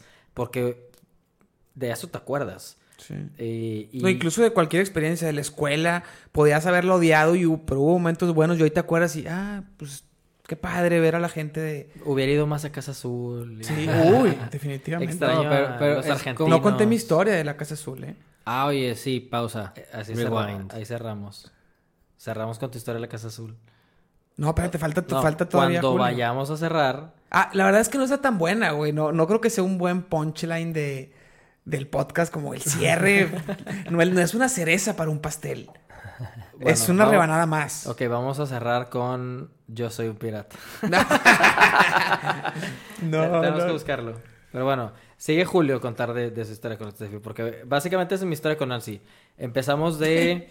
de Y, y no estoy seguro si quiero estar con ella. no, eso es lo padre. Y Estoy, tengo muchas dudas. Estoy, no. estoy muy seguro porque, porque todos los días seguimos construyendo eso. Pero, pero empieza de, de en un terreno muy pantanoso que cada vez más siento más sólido. Y, y nunca lo había sentido antes con alguien más. Entonces eso se me hace muy interesante eh, hacia dónde va. Porque, porque deja mucho campo abierto de exploración de hacia dónde vamos, ¿no? O sea, no sé a dónde voy con esa mujer, pero me gusta por dónde pinta. Ay, qué bonito. Qué bonitas palabras, Marcelo. Julio, espero que superes las palabras de Marcelo. No estoy seguro que pueda. Bueno, después de haber tenido una vida de libertinaje en Casa Azul y conocer a, a tu, a tu novia Estefanía en, en Casa Castillo, en el castillo, ¿cómo cambió? ¿Cómo es? Cuéntanos. Pues mira, la verdad, Pero empezaste a andar con ella después. ¿De qué? después, obviamente ese día que la conocí. no, por pues, eso, pero tú conociste a Steffi cuando estabas en las pedas de Casa Azul y así. Y ahí terminó, Pero la conociste, pero cuando empezaron a andar fue mucho después. ¿no? No, o sea, pues cuánto tiempo Fue en el esas Inter. pedas, güey. No eran, no eran bien unidos ustedes dos, güey. ¿Quién es este güey? Cuando yo conocí a Steffi fue en marzo 20 del 2015. ¿Mm? El cumpleaños de Cela, que no fui por ir a esa fiesta. No me arrepiento. Cela. Selena García. el amor de Julio. Ah, sí. Era amiga mía. Y como ya dijimos, nunca funcionaron con las amigas. A él no se le hizo con la amiga. Pero No. ¿qué hiciste no. con ella? Fue una chava, era una chava del regio. Me gustaba en secundaria. Ah, bueno. Sí, o sea, estamos hablando de... ¿Qué ha all- sido de ella? history. Es artista, canta, pinta, es ilustradora. Hipster. Trabaja en el CEDIM. Es maestra de... Es, o sea, es algo de diseño en el CEDIM. Sí, tú la Ok. conocías a ella, ¿no? Claro, Sí, yo la sí, conocía del regio. Este... Con, mi- con amistades nunca funcionó. X. Ok. Hay que invitarla al Este- podcast y a Nancy también. Sí, tenemos a Nancy y a Cela juntas para que platiquen. Platique, yo voy al sí, de que bueno, bye. No, pero ese día me acuerdo que yo estaba muy borracho. Andaba vagando por el castillo, o sea, era una típica fiesta, una más. Sí. Y andaba por ahí, así. Espero que el que vea este video va a ver cómo estaba moviéndome, si no, no. Descríbelo para el que lo está escuchando solamente Eh, en eh, audio. estaba vagando de un- con mi cabeza moviendo de un lado a otro, de izquierda a derecha, sin rumbo alguno. Y ya era como, o sea, ya estaba un poco lleno de la fiesta, ¿no? O sea, Julio estaba pedo y se estaba cayendo por las escaleras y no sabía ni a dónde iba. Se estaba buscando el baño y se estaba meando los zapatos. No. Tal vez estaba buscando el baño, no sé, pero no, o sea, andaba caminando ahí como que a ver, Imagínate que, que estás buscando el baño y te encuentras el amor de tu vida. Sucedió, sucedió. No, andaba caminando así dando vueltas de que a ver a quién te encuentras, o sea, empieza a llegar la gente. Como yo ya conocía más de... Sabía a quién iba a ir. Como pues- cuando adelante te das la ronda esa de que a ver a quién ligo. Exacto, o sea, Claro. eso, eso era, era la ronda a ver a quién ligo. Andaba por ahí paso y veo de repente a un lado, veo a Steffi. Steffi estaba con Julia, con Cari y con Carla Borda. Marcelo sabrá de quién estoy hablando. y este. Y la veo. Literal, mi expresión fue. ¡Wow! Me acerco con ella y le digo. ¡Hey! Así que, o sea, fui Joey totalmente. O sea, fue que. How you "Hey, doing?" How you doing? Y te- obviamente O sea, te mandó a la funcionó verga. la técnica No. de yo. No, güey. Claro que me funcionó. En ese instante. o En ese instante. cono- yo, yo conociendo ahora a Steffi pensaría que a lo mejor en ese momento fue así como que. Steffi estaba, Eh, Steffi y luego estaba tal vez totalmente después. fuera de su zona de confort. Sus amigas estaban ligándose vatos al Por alrededor mayor, por mayor. por mayor. Diestra y mayor. siniestra, abriendo patas a la. la verga. No, no, no, no, no. No, o sea, estaban como viendo qué onda. Entonces, yo veo a Steffi, me llamó mucho la atención, le digo, hey, how you doing? No, no dije how you doing, solo fue un hey. Pero es, que- estilo de ligue tipo. pero, ajá, pero, pero, de pero ligue hone- 100%. honesto, así que. Sí, o sea, No, literal me wow. frené en seco. O sea, fue que. O sea, estaba, me acuerdo de mi lado derecho. O sea, fue que. Julio acaba de hacer expresión de el meme de Calderón cuando está buscando Bacardí de que. Entonces le digo, hola, ¿qué onda? ¿Cómo están? La, la. Y le digo, oye, ¿no estás tomando nada? O sea, la frase más pedorra y estúpida que se te puede Después de haber hecho el, el top, hey. Sí, claro. O sea, de que, ¿cómo? ¿No estás tomando? O sea, porque yo me acuerdo que sus amigas sí traían algo en la mano. Ajá. De que no, ¿cómo? ¿No traes nada? Y, y ella de que no, de que, ¿y quieres algo de tomar? De que la jalé de la mano y le dije, ven, te voy a llevar, te voy a dar algo de Pero tomar. ándale. Vamos con ándale. Vamos no, con ándale. Estábamos, no, estábamos en el castillo, estaba más alejado. Ah, es que sí, sí. No, o sea, le dije, ven, vamos por algo de tomar. Acompáñame. Paso número uno, gente tip, bro tip, aléjala de sus amigas. Sí, muy bien. Entonces, me la llevé. Fuimos como que al área de la cocina porque Tacha, yo, tacha a sus amigas que dejaron a la amiga de que abandonada. yo tenía como un... A merced de, de este güey. Yo tenía un secret stash, tenía tequila. O sea, tenía una botella de tequila y fue que... Y anís. Esa noche tenía una botella de anís. Otro día te platicaré cómo la conseguí, pero fue una historia muy chistosa. Pero estaba tomando anís. O sea, ¿quién toma así de que shots de anís? Pero bueno. ¿Cómo se llama Eso- esa eso ayudó anís? a que armara- me ¿cómo se armara de esa valor? bebida de colores anís brillosa. Eh, que es así como que vas a mostrar a mi tomas esa mamá, pero es anís. Ah, Ah, como en la película de Eurotrip. Ese sí. pedo, sí. No sé qué Eh, sea. ¿Cómo se llamaba esa? Que empecé a ver duendes. y- Sí, pero ese es el licor de anís. sí, pero... Bueno, no. Ahorita me acuerdo y te digo. Pero era eso. No, no era eso. Total X, me, me la llevé, estuvimos platicando. Ese día eh, estaba con mucha gente también, fueron todos los de economía. Entonces también ahí hubo como gente decente. Dijo, ah, pues este vato estudia economía, qué buen pedo. Y así, ¿no? Ya- Estudia. Estudia. Absin. Este. En el podcast, Steffi platica cómo, fu- cómo fue la historia de que seguimos en contacto. Tendrás que escucharlo. Este, Escúchenlo, episodio 4. Episodio 4. Ahorita llegando. me- Minuto 12. ¿no? Lo tiene. Bien marcadito. Pero bueno, total, conozco a Steffi en es- esa fiesta y la verdad, como, no sé, a- se, hicimos un clic muy padre desde ese día. Al día siguiente, o sea, uno siempre se tiene que esperar mínimo uno o dos días antes de volverle a hablar, ¿no? Yo le hablé al día más- siguiente, me valió madre. Más si le tiraste un hey. Ah, estuvo bien. Sí. Estuvo bien porque los que escucharon el episodio ya saben la versión de Steffi que dijo no te vas a acordar de mí. Te voy a decir algo así, ¿no? Que te dijo... Sí, o sea, si me buscas mañana, te acuerdas de mi nombre, podemos ver qué onda. Sí. No, si no te sí. acuerdas de mi nombre, vales madre. Le, le dije varias Entonces, veces o sea, nombres diferentes. esperarte tres días es una técnica que en ese momento yo creo que no aplica. Exacto, No, o yo sea, tenía que demostrar que sabía quién era ella. Exactamente. No era un número random en mi teléfono. No era, no- no- no era hacerte el difícil, sino hacerte que realmente... El interesado. Sí, sí, sí, era diferente. Sí. Tienes que escuchar el episodio, güey. Es que Claro. tienes que escuchar su ¿Saben versión. qué? Ahí vengo.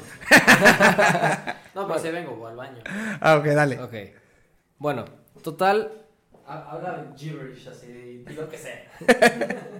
a partir de ese día, o sea, empezamos a salir. eh, eso fue un viernes. El domingo fuimos a Voces Sudem. Había. Este Cuenta que es, que es de Sudem. Para... Voces Sudem es.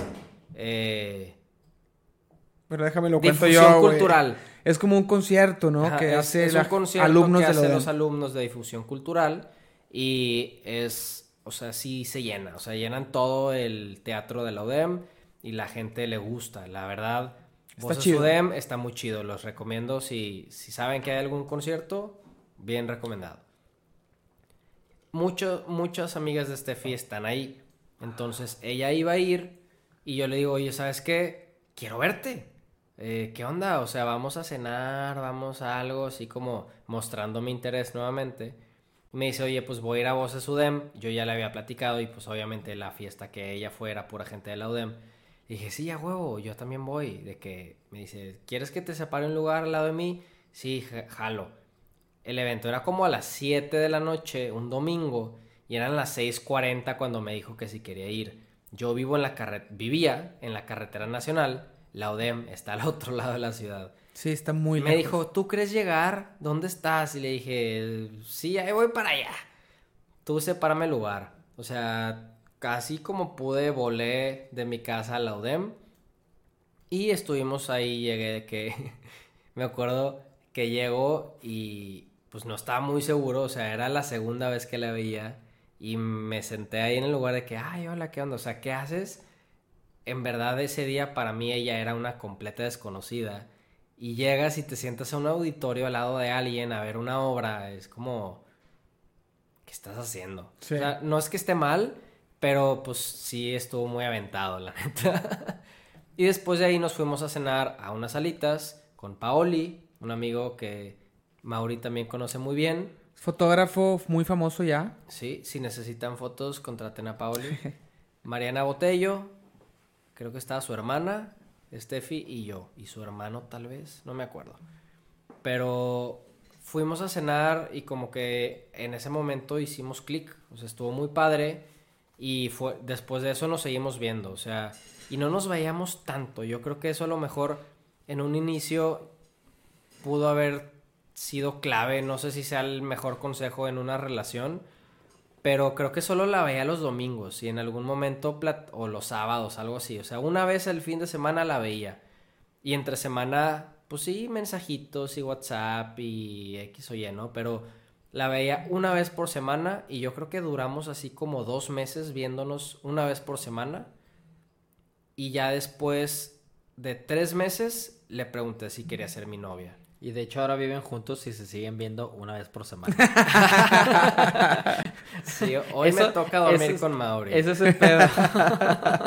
Sí, o sea, fast forward 2020, llevamos... Adelantaste, adelantaste el... Perdón, perdón, le corté bien cabrón por mi broma. No, sigue tu- con tu historia de la conocí y... No, pues bueno, con- continuamos conociéndonos poco a poco.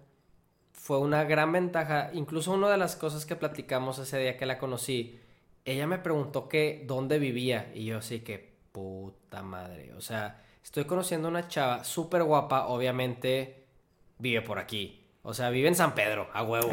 O sea, Porque no hay ninguna mujer guapa fuera de San Pedro, pinche clasista. no, cruzando el río no hay. este. no, o sea, está en una fiesta de gente de la UDEM.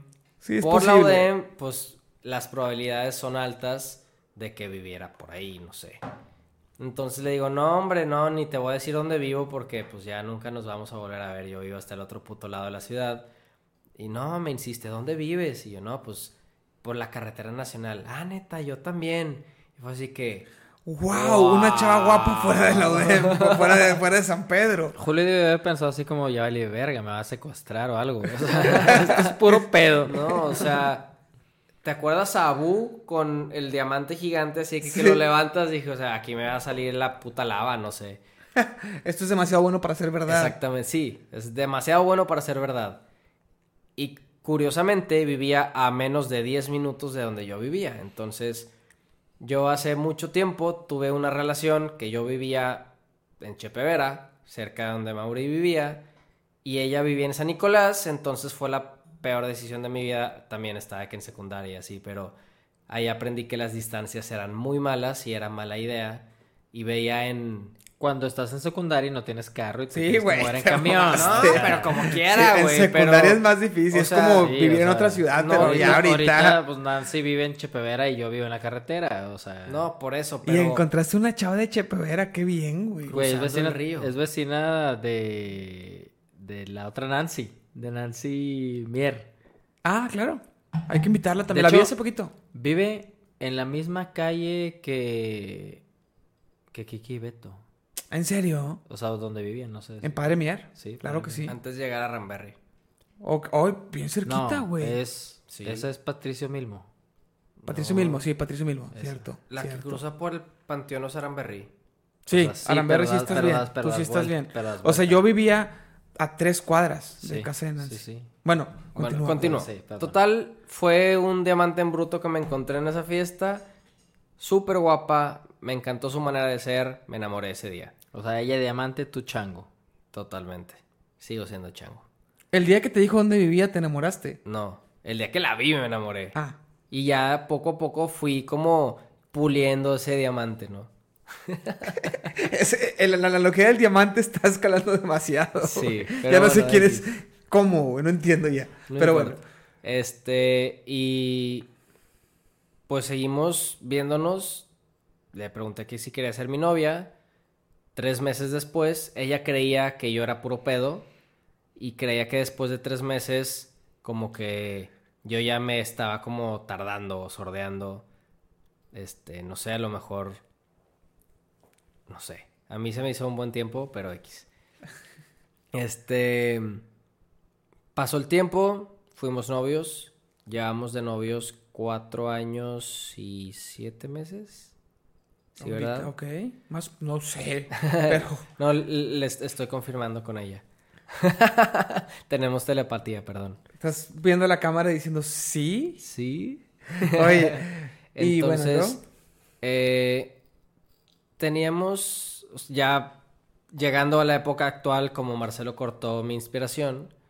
Este, Spoiler alert, viven juntos en pecado. en- vivimos en pecado. Nos dimos cuenta que ya yo creo que una de las actividades que más nos unió como pareja fue viajar juntos. Hemos ido este pues varios viajecitos no tan cerca y no tan lejos, pero creo que cuando viajas con alguien te das cuenta realmente cómo es. Y en ese momento te puedes dar cuenta de muchísimas cosas. O sea, si cada quien vive en su casa y en su pedo, pues allá tú, ¿no? Pero ya viviendo, o sea, en un viaje te puedes dar cuenta de muchísimas cosas. Creo que los que han viajado con su pareja podrán darse, eh, entender de lo que estoy hablando. Y creo que las veces que nos tocó ir a alguna playa o alguna vacación en familia juntos, nos dimos cuenta que seguíamos haciendo clic bien cabrón. Y una de las cosas que aquí en Monterrey siento que es más tabú todavía que conocer a alguien en Tinder es... Sin agraviar. sin agraviar. O sea, es querer salirte de tu casa con... O sea, si en Estados Unidos alguien te dice que vive con su novia, es totalmente normal. O en, no sé, otra parte del mundo de que first world problems, vivo con mi novia.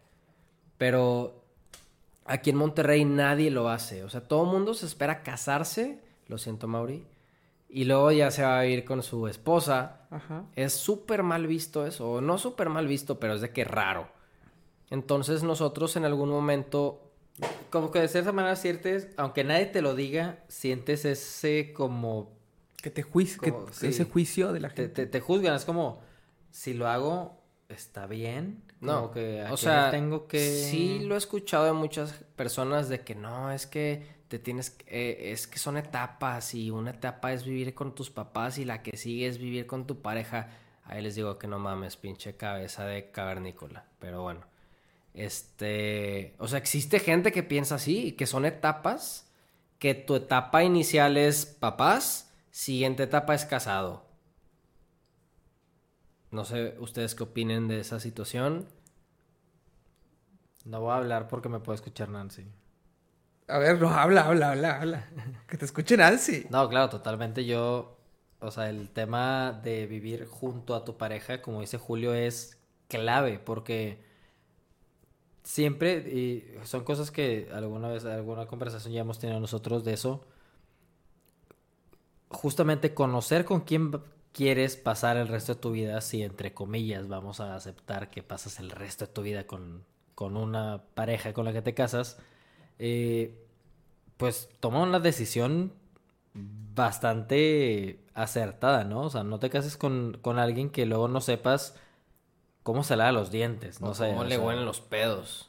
Sí, Pero o eso sea, lo puedes conocer antes, bueno. por- eh, precisamente, o sea, lo- lo- si lo conoces antes, más seguro estás de tomar tu decisión de casarte. Y Bueno, y además, los pedos pueden ir cambiando el olor conforme pasan los años. Y conforme lo que comiste. día Exactamente. antes. No Sí. te tienes que esperar los años. si, co- si- si cocinas No, pero- todo, si cocina ella.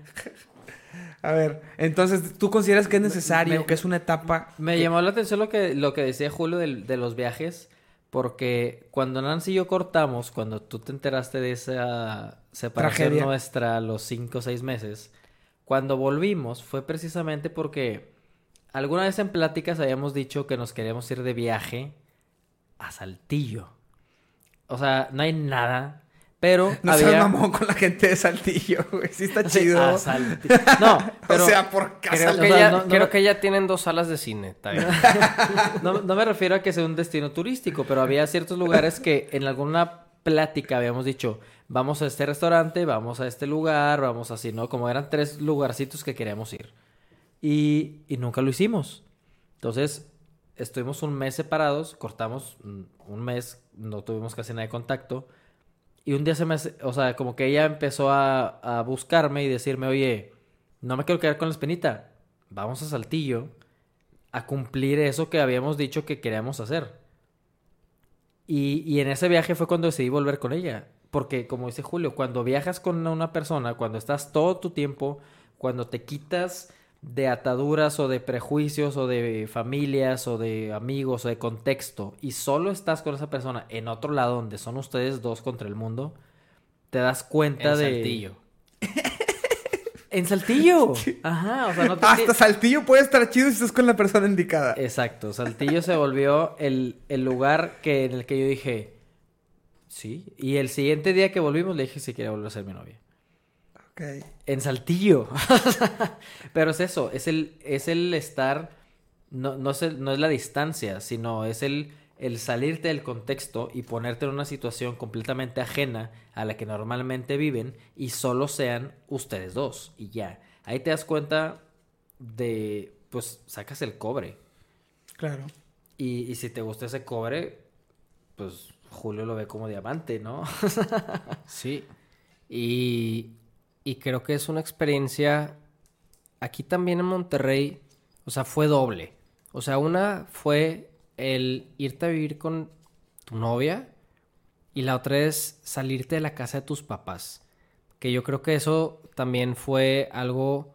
O sea, yo ya tenía, no sé, platicando con Marcelo mucho tiempo desde que él se fue a la Ciudad de México. O sea, yo decía, me quiero salir de la casa por el tema de que en la carretera está hasta la chingada. O sea, en cualquier lado donde yo trabajaba, hacía al menos una hora de tráfico, de ida y de regreso. Era una putiza. Entonces yo ya quería buscar esa...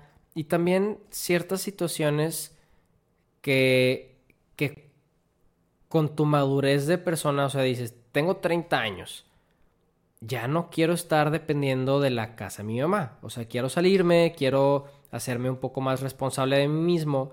Y más porque yo ya había tenido esa probadita cuando me fui de intercambio. Muy diferente a cuando Marcelo se fue a México. Por la situación, por el timing, por las actividades, ¿no? O sea, yo me fui de fiesta, él se fue a trabajar. Sí, es diferente. Pero es lo mismo de decir, quiero salir de la casa de mi mamá.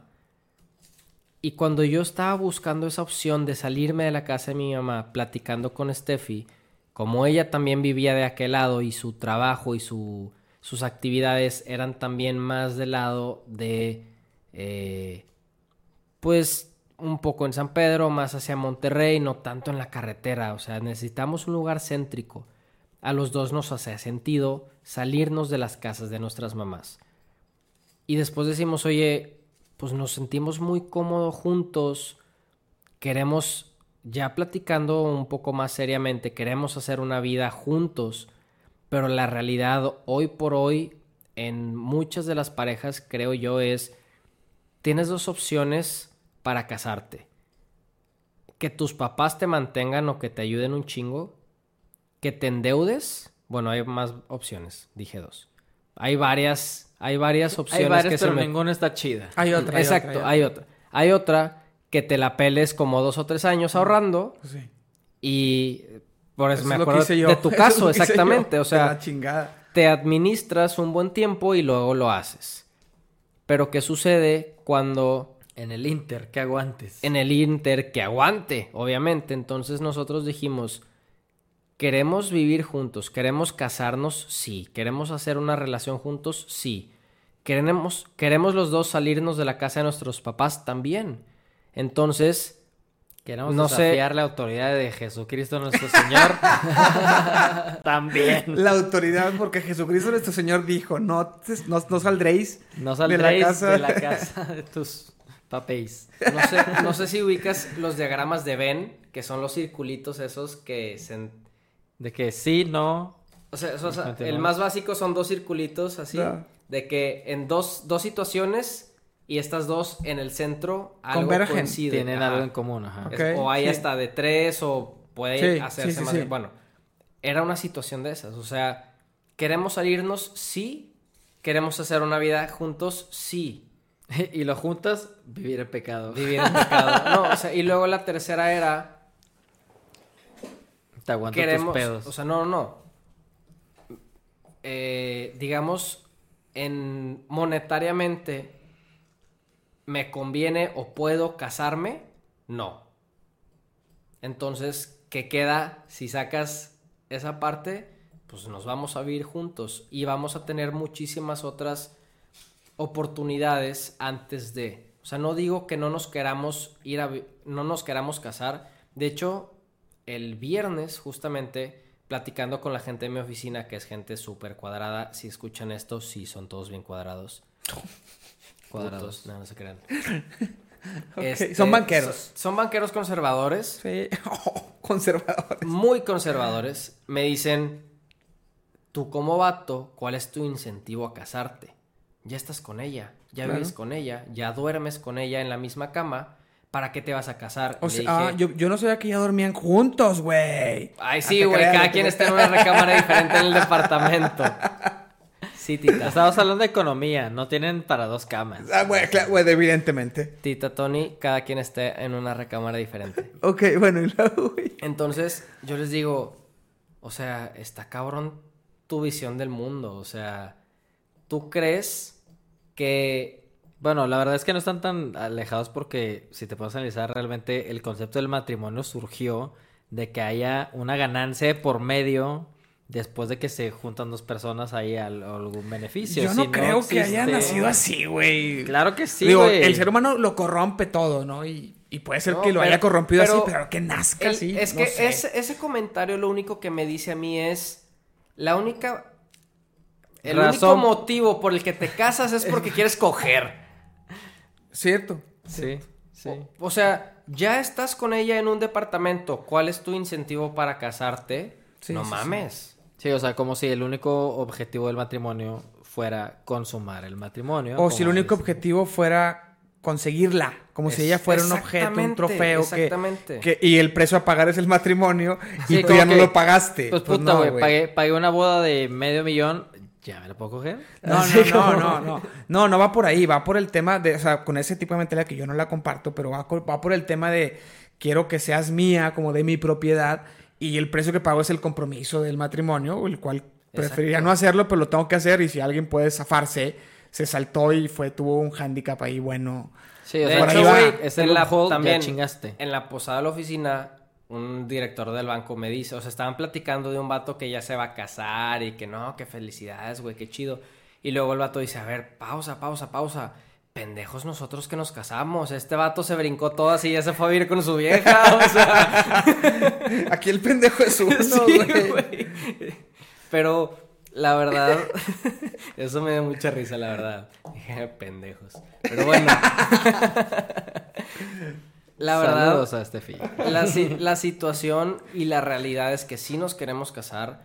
Es, vimos una oportunidad de irnos a vivir juntos porque queremos estar juntos y no necesitamos el papel del matrimonio para decir, ya, ok, ya me casé, tengo que pagar la boda, tengo que pagar la luna de miel y ya después, pues me salgo de la casa y empiezo a buscar dónde vivir y ya vivimos juntos y la ching... O sea, esa no es, o sea, la intención es estar juntos, no buscar una excusa para estar juntos. Sí, porque luego que pasa a la inversa, ¿no? Los que hacen todo el pedo para vivir de que en la casa de la mamá de uno de los dos, ¿no? Exactamente. También eso es algo que creo que... Y un comentario que hace poquito le hice a Steffi, porque un amigo me preguntó, oye, güey, ¿tú me recomendarías hacer eso? Y lo que yo le dije es, yo te recomendaría salirte de la casa de tus papás. Porque él me dijo que no le alcanzaba a casarse, pero quería estar con su novia y quería ver qué onda si le alcanzaba. Dije, yo te recomiendo que te salgas de la casa de tus papás para ver qué pedo con tus finanzas, con cómo te administras tú solo. Sí. Si te puedes ir a vivir con tu novia, qué buen pedo. Pero, o sea, paso uno, o sea, yo no me salí, o sea, me salí directamente a vivir con ella. Que a lo mejor en ese momento se escuchó un poquito mal la manera que lo expresé. Espero que Steffi, que me escuches esto, ¿Por qué? ¿Por qué lo mal? aclaro un poco. Porque, o sea, yo le recomendé a un güey, vete a vivir solo en vez de vivirte con tu novia. Ah. Sí, pero no, es- no es porque vivir Pero con no su le novia esté recomendaste. No, no, yo le dije, salte de la casa de tus papás en Como cualquier quieras. situación. Sí, sí, no le Con recomendaste o sin no. novia.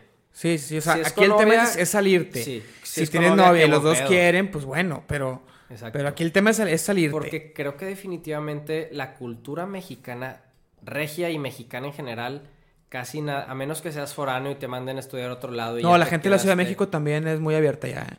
Y te quedaste en otro estado o no sé, pero al menos aquí en Monterrey, Gente de provincia como nosotros. nosotros los provincianos cerrados Ajúa. no lo hacen.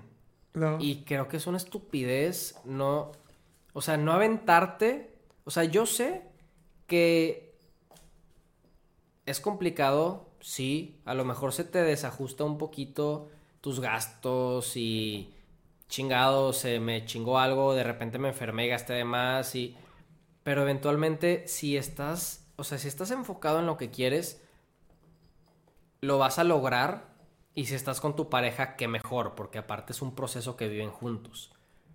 Pero creo que el salirte de tu casa, vivir con una persona, o tú solo, o un roomie, con, como tú quieras, es un brinco que la gente de aquí en Monterrey se, se brinca, válgame la redundancia, no sé si era o no, pero X. Y no sé por qué. No, sea, es- no- no es un, no es un paso en el camino. no. O sea, sí. Y yo- si lo haces, estás mal. Yo, yo lo vi mucho cuando vivía allá en el DF. O sea, estás allá y, y estás conviviendo con pura gente que, pues, todos estamos allá de foráneos, ¿no? O sea, Sí. todos viven solos y nadie vive con sus papás. Y el, y el que vive con sus papás es el 1%. Pero aquí eres el pendejo que vive fuera porque Por- estás pagando renta. Porque estás pagando renta, exacto. Es muy distinto. Y, y simplemente por la cultura de cómo se, se desarrolla la ciudad. Aquí no tienes tantas opciones de departamentos como allá. Allá encuentras un departamento en cada...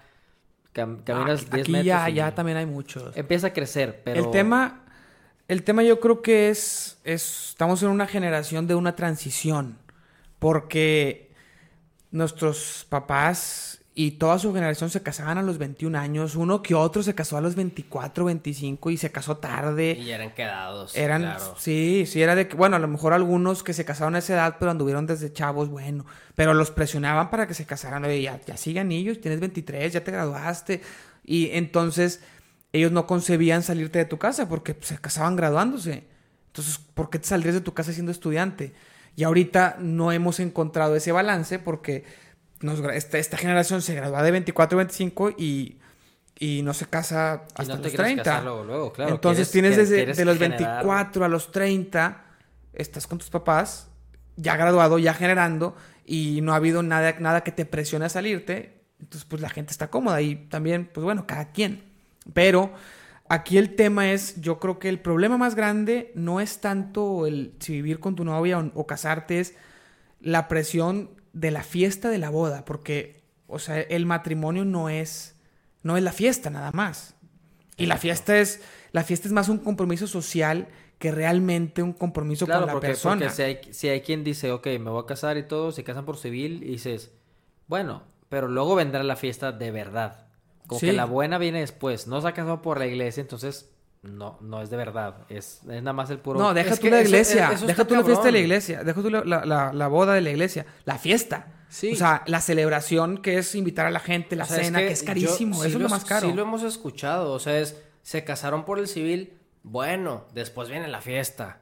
O sea, es, no le, incluso, Sé que si no, no me casé. sí, ¿o o sea, Sí, claro. yo vivo en pecado, pero incluso los que vi, aclarando, los que ya están casados por el civil, es, ok, y ahora sigue la iglesia y la fiesta y... Bueno, a ver, para la iglesia tú estás vi- vive en pecado igual el que se casó por el civil y no está casado por la iglesia. Ajá. Y el que se casa por la iglesia sin estar consciente de lo que está haciendo, pues igual, aunque no sepan. Entonces, o sea, yo creo que es, o sea, es lo mismo. Para mí, para mí lo ideal sí sería casarte por la iglesia si estás convencido. Si estás convencido, creo que lo ideal sería para que te valga madre la sociedad y que te valga madre la- los compromisos y, y hacer algo que, que puedas hacer, que sí, te, que sí podrías ¿Tú, hacer. tú- tú has escuchado a alguien que se case por la iglesia sin fiesta?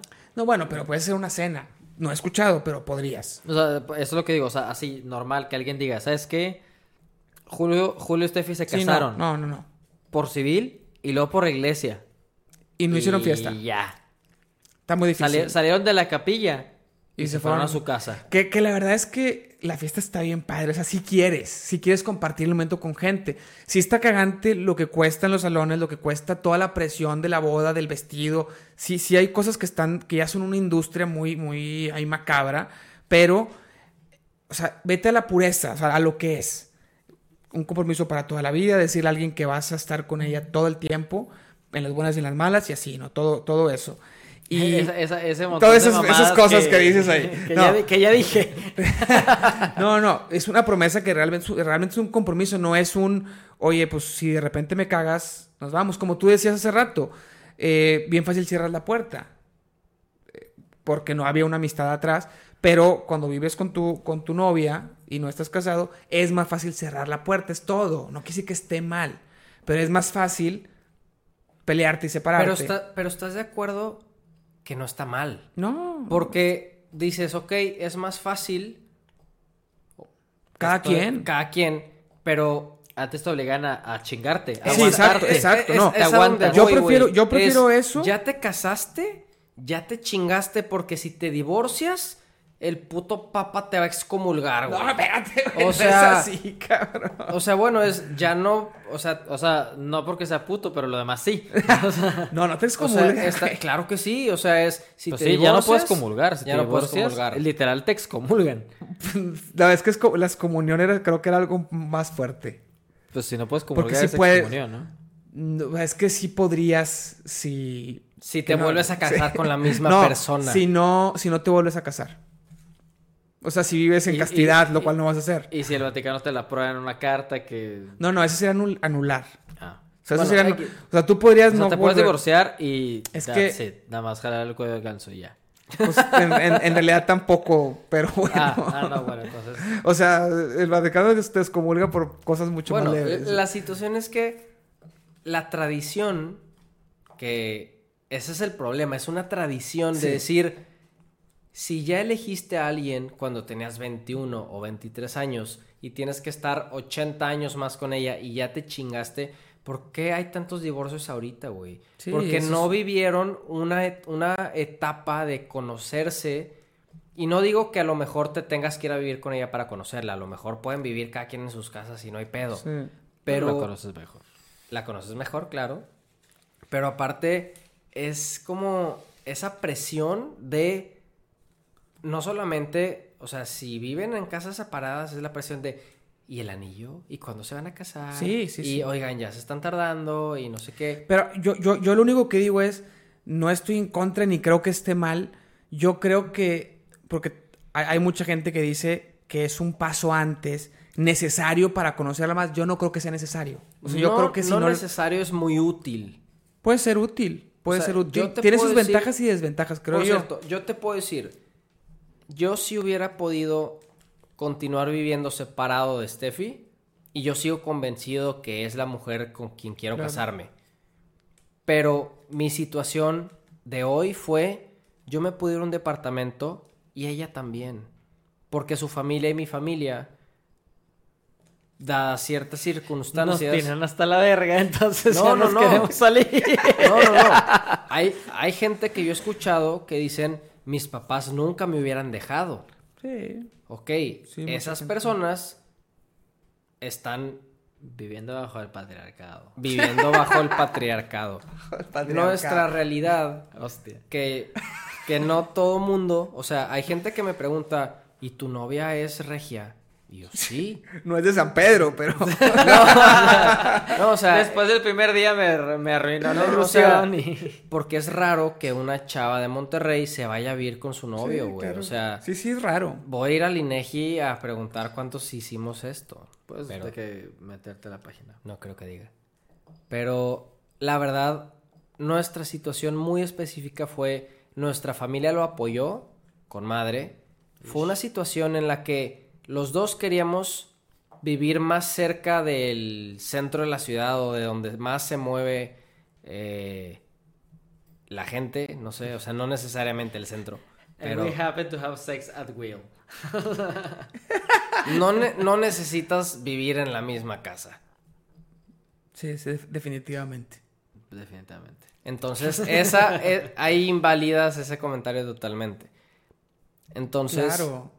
Es que. sí, para- o sea, es que la gente es bien estúpida y dice, ah, te vas a vivir con ella porque no, quieren estar yo- yo- yo echando digo- pata todo el día. Yo lo que No, digo es, es- pues- es al- es- o sea, sí es eso, pero es a la inversa. Es como, si eliminas eso y aún, como lo que te dice ese güey, o sea, ya chingón, ya te liberaste de eso, ya para qué te casas. No, aún así, después de que tienes todo eso y dices, decido casarme, después de todo eso es porque no es solo por esa razón, sino por todo lo demás. Es que lo que nosotros estamos viendo es, estamos construyendo una vida juntos. Independientemente si hoy por hoy hay un papelito, hay un anillo, hay lo que sea, nosotros ya estamos construyendo nuestra vida juntos. Que para mí es más importante estar con ella, conocerla y dadas las oportunidades o restricciones que tenemos actualmente es yo hoy no puedo pagar una boda, una fiesta, no puedo irme de luna de miel a Singapur, no, o sea, Pero no tienes que irte a Singapur. No, ya han viajado juntos. Y, Saltillo, y un- la luna de miel es viajar juntos, güey. Entonces, Sí, el, pedo, el pedo es la presión social de Eh, cómo te fuiste a, a. Cancún de luna de miel, güey. O cómo te fuiste a Puerto Vallarta de luna de miel. ¿Por qué no te fuiste a Singapur? sí, güey. Es el pedo. Porque viajar juntos, claro que te encanta. Sí, y pero es que De hecho, hasta han hecho ustedes viajes juntos que dicen de que le va a dar el anillo o qué. O sea, porque se van de que a Holbox y se van a lugares así, Sí, como o sea, destinos más como de luna de miel. Y luego dicen de que, pues, qué pedo. es que viven en luna de miel eterna. Están enamorados.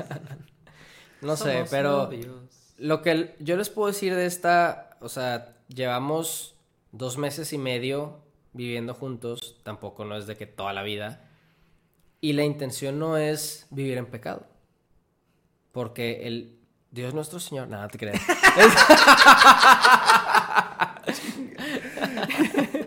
no, ya, siendo serios, creo que ha sido una oportunidad muy padre para los dos salir, o sea, como la esa situación de quiero salirme de la casa de mis papás. Ok, me salgo con la persona que amo, sí. Estoy construyendo una vida con ella, sí. El siguiente paso es casarnos, claro que sí, o sea, es lo que estamos buscando. Simplemente no queremos hacerlo en una situación, o sea, yo estoy tomando la decisión de estar con ella. Entonces, quiero que sea en la, mijo- en la mejor situación posible, Bajo tus reglas. bajo mis reglas, exactamente. O sea, no te estoy diciendo, quiero que sea súper mega perfecto. Claro que no, ninguno de los dos somos tan perfeccionistas. Pero va a ser Ni, ni perfectos. ni perfectos, claro. O sea, no es como que estamos buscando el momento perfecto para casarnos, no. Estamos buscando, digamos, eh, armando o construyendo esa oportunidad en donde decimos, quiero que mi boda, quiero que mi, el momento en que ya digamos, ok, ya es- esto ya es 100% oficial, sea de esta manera. No quiero simplemente dejarlo al azar y decir, bueno, por mi circunstancia, hoy 13, ¿hoy qué día es? 14, no sé qué día es. Hoy es 13 de enero de Tre- 2020. Hoy 13 de 20, enero güey. del 2020, güey. Este, 20, güey. mi situación actual es esta. Yo quisiera, o mi manera en que con mi pareja quisiéramos que nuestra boda sea así. Hoy va a suceder, hoy no. Entonces, juntos estamos buscando que se dé de cierta manera. Pero eso está chido porque es como lo que dice Mario, es un cambio de, de paradigma en generaciones en las que ahora tú, de- tú puedes pues planear mucho más y tomar decisiones de exactamente, o sea, es como custom your life, que, que antes no lo hacían, o sea, antes era como, Sí. Pues me los dio Dios, pues cayeron, pues me chingué, pues ya sé, así, así fue, las cosas se van dando y nosotros ya queremos que las cosas las hagamos, no que se me vayan dando, Porque millennial. porque millennial, porque avocado toast.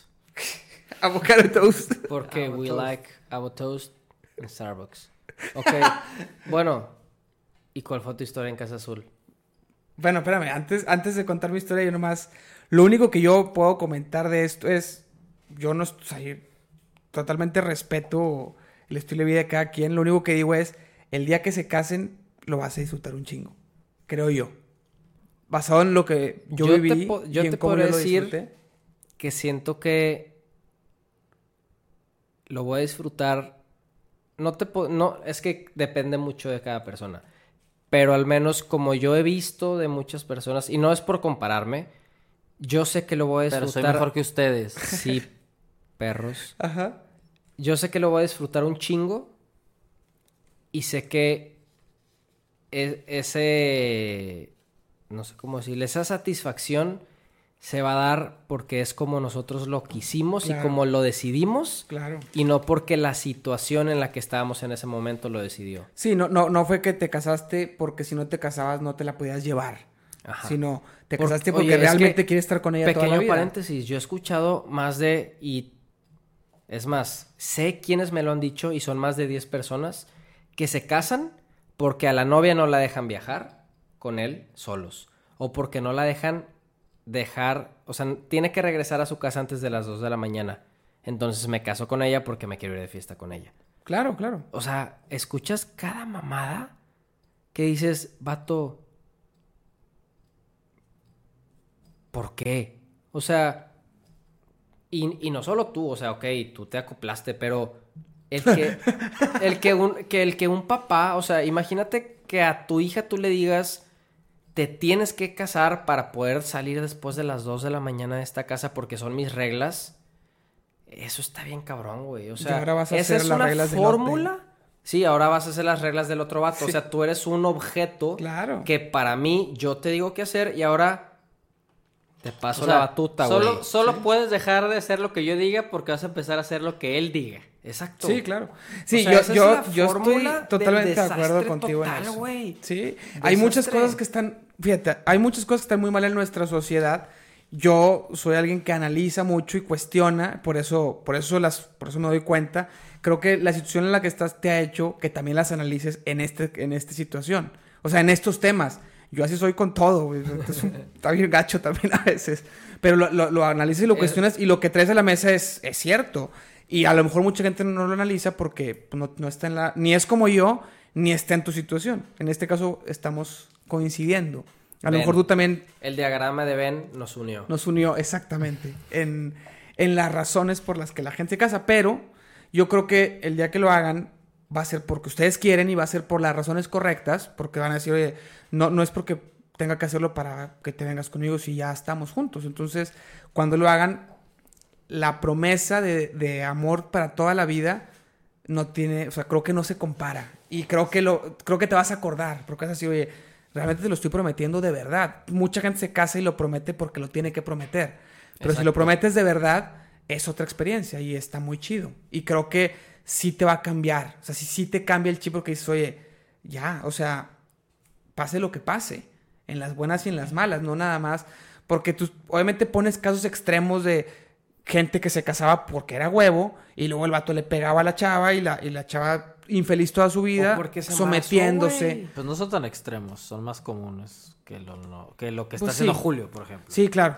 Son más comunes en, en unas épocas, en la época anterior. En esta época yo quisiera pensar que ya es un poco menos común porque la gente se casa más grande y que se gente que no se Necesitamos, casa. por favor, que manden correos a mauri arroba No sé, pero yo creo que era más común, pero sigue siendo, Arroba sigue siendo parejas común. sin éxito.com. Pero, pero creo que yo, yo, yo cuando me iba a casar analicé, o sea, yo analicé toda la situación, el por qué lo estaba haciendo y cuando, fíjate, una, un pequeño paréntesis que ya lo he contado en, en, con Pato, lo he contado, pero, pero lo voy a volver a contar. Pero aquí no está Pato, entonces venga. Es que lo he contado con Pato en el podcast, la gente lo puede escuchar en los episodios anteriores. Pero bueno, nadie escucha este podcast como quiera, entonces lo puedo volver a contar. Eh, el- Este, Así, la coincidencia que escuchen más de tres podcasts de aquí. Fíjate, este, cuando íbamos a casarnos, Eva quería a huevo hacer votos, ¿no? Como en las películas que dices, Yo por ti. Sí. que dices, yo cosa. prometo, bla, bla, bla, bla, bla, bla. Y la iglesia no te deja. Deja tú, no, no, sí, sí, sí se puede. Hay, hay, hay, una, hay un diálogo que se dice, que es el oficial, y puedes decir más cosas si quieres. El tema es Si que el padre que, nos, lana. el padre que nos casó, no, el padre que nos casó, este tenía como un rito, ciertas cositas extra que decían los papás, y así como para, para que estuviera más, más bonito, y duraba ya más, ya duraba, ya duraba mucho la misa, y eh, pues por temas de logística, en la parroquia donde nos casamos, pues había otra misa después y no puedes pasarte. Hay, hay padres que les vale madre, pero pues a este no le valía madre. Entonces, cuando Eva le decía de votos, el padre le dice, oye, es que ya tenemos varias cosas y no da el tiempo para, para, para meterlos, pero a ver, mándame. Y le mandaba y bueno, es que está muy largo, esto ya se dice acá y así. Entonces, entonces yo también hablé con él un poquito y leí la promesa que se dice, que es la típica que escucha siempre, que nomás se repite, y la analicé realmente. Entonces dije, oye, la analizo y, y me di cuenta que todo lo que yo, yo había tratado de escribir ya estaba ahí. Entonces dije, ¿para qué le agrego algo que es nada más buscando el que la gente como diga, ay, qué padre, que vas a terminar poniendo Pero, puros pero, ejemplos? es- ese, digo, bueno, termina ahorita. O sea, hay un punto que quiero decir de eso, de, de lo que ya está prescrito. Ajá, ok. Entonces yo dije, cualquier cosa que yo pueda agregar va a ser más ejemplos prácticos de lo mismo, porque si tú lo lees, dice, prometo serte fiel en la salud y en la enfermedad, en, en las alegrías y en las penas, en las, o básicamente en todo, pues en las buenas y en las malas, todos los días de mi vida, amarte y respetarte. ¿Qué más puedes decir? Que no abarque eso, porque ya amarte y respetarte es todos los días de mi vida, ya es todo. Entonces, obviamente puedes describir y dije, yo había, había escrito cualquier cosita y lo leo y digo, pues es que lo que puse básicamente son, son chistes redundantes, ternura, es buscando que la gente diga, ay, qué padre, porque sí, y cada vez que veo que alguien dice otros votos, me doy cuenta que es lo mismo, o sea, es, es redundar en lo mismo, es, es decir ejemplos de lo que ya está. Entonces, eso me hizo analizarla. Y cuando la dije, la dije en serio. No la dije como porque esto es lo que tengo que decir y esto es lo que yo quiero decir. Aquí saco mi speech. Y esto es como el mío. El de la iglesia y el mío, no. Como que No, hice mío con- el de la iglesia. Sí, claro, y, y es lo que, o sea, lo que yo me doy cuenta en, yo creo que las últimas 10 bodas que he ido, porque la oncea fuera tuya, entonces las últimas 10. Eh, yo sí pongo mucha no atención. que la última boda que fuiste fue... Claro que no. No, güey, o sea, después de él pasaron 10. Ah. O sea, la onceava fue la de él, pero las 10 que siguieron, todos no se saben los, o sea, eso, lo que estás diciendo, no se lo saben de memoria Ok. ellos, el padre se los dice bajito y luego ellos lo repiten Sí. después del padre. Y yo digo, güey, es tu boda, es el único día que lo vas a decir. Y luego aparte, pues se supone que lo estás diciendo de, de todo corazón, o sea, estás ahí co- co- totalmente consciente. Memorízatelo y dilo conscientemente. A lo mejor si dices una palabra de más, una de menos, no importa. Pero, pero ¿cómo no es posible que no puedas decir esas, no sé, eso, que son seis Dos- dos líneas? líneas, tres. Sí. Yo, yo me acuerdo, creo que yo sí lo estaba leyendo porque te pone nervioso. O sea, No, sí, se te puede sea, ir una palabra, se, te va en el momento. que te puedes poner nervioso, pero, pero, Pero no, sí. pero, te das cuenta cuando... Cuando nomás se, los, cuando se lo están diciendo y no sí, se que nunca lo he que, leído. no sé qué, o sea, no voltean a ver la pareja, nada más de que él es no sé qué. Sí, él sí, no sé qué, Y luego ya sacan el suyo. Sacan su, su- a- en algunas Sí, ocasiones. sí les fue bien, porque si no, pues no saca nada, ¿verdad? O sea, pero no, es eso, o sea, esas palabras que dices son importantes. memorízalas. O sea, al menos sé consciente de lo que estás diciendo. No estás diciendo bandera, bandera en México, nuestros héroes. Que también deberíamos decirlo consciente. que también, pero bueno, la patria, pues. tampoco. Vale pito. Pero, pero sí, es, es importante eso. O sea, tú llegaste al matrimonio consciente sin vivir antes con Eva. Julio va a llegar a su matrimonio consciente viviendo con Steffi. Pero lo importante es eso. Estar Sí. consciente de las, ac- de las acciones que estás Claro. tomando. Yo creo que eso es lo más importante. No tanto, el, no Definitivamente- tanto el camino. Algo que, o sea, cuando alguien me pregunta, o sea, ¿qué es lo que más te ha gustado, o sea, de, de esta decisión o por qué lo han hecho? O, o sea, así, súper resumido, yo te podría decir, los dos estamos muy cómodos y muy felices porque a mí nadie me obligó a irme a vivir con ella. No hubo una situación en específica que me obligue a estar ahí con ella. O sea, el 100% de vivir hoy con Steffi es porque decidimos juntos vivir eh, juntos. No hubo absolutamente algo que me empujara a eso. Está muy bien. Eso es lo que, o sea, si alguien me dice, no, es que vives con tu novia y no se han casado y no sé qué. Güey, es una decisión consciente de dos adultos de decir quiero vivir con ella porque quiero hacer mi vida con ella. No porque una situación, o sea, yo me siento todavía más completo porque es mi propia decisión. No alguien me dijo, no mi papá me dijo, no mi sociedad. Bueno, tu no papá mi- está cabrón que te diga, pero... En plural. ah. O sea, es una decisión consciente en pareja. No es una situación que te empujó a. O sea, como tú dices, o sea, de repente embarazas a alguien. Ah, pues ni modo, me chingué. Pues la tiró por O las sea, escaleras. como decía. como decías hace ratito, pues ya me chingué. No, güey. O sea, esa fue una situación de una mala decisión que te llevó a Una Ching- cadena de chingarte. una cadena de tomar malas decisiones. Como dicen por ahí, todo pasa por algo. Y ese algo es que estás bien pendejo. O sea.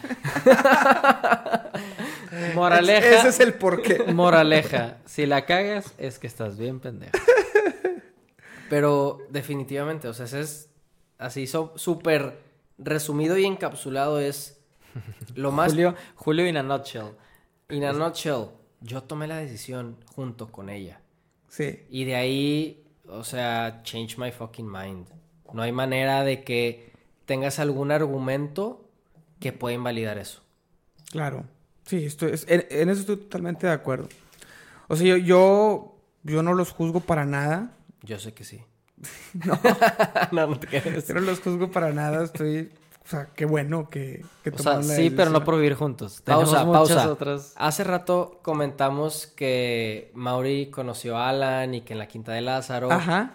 ¿Eso que fue? ¿En como septiembre, octubre del año pasado?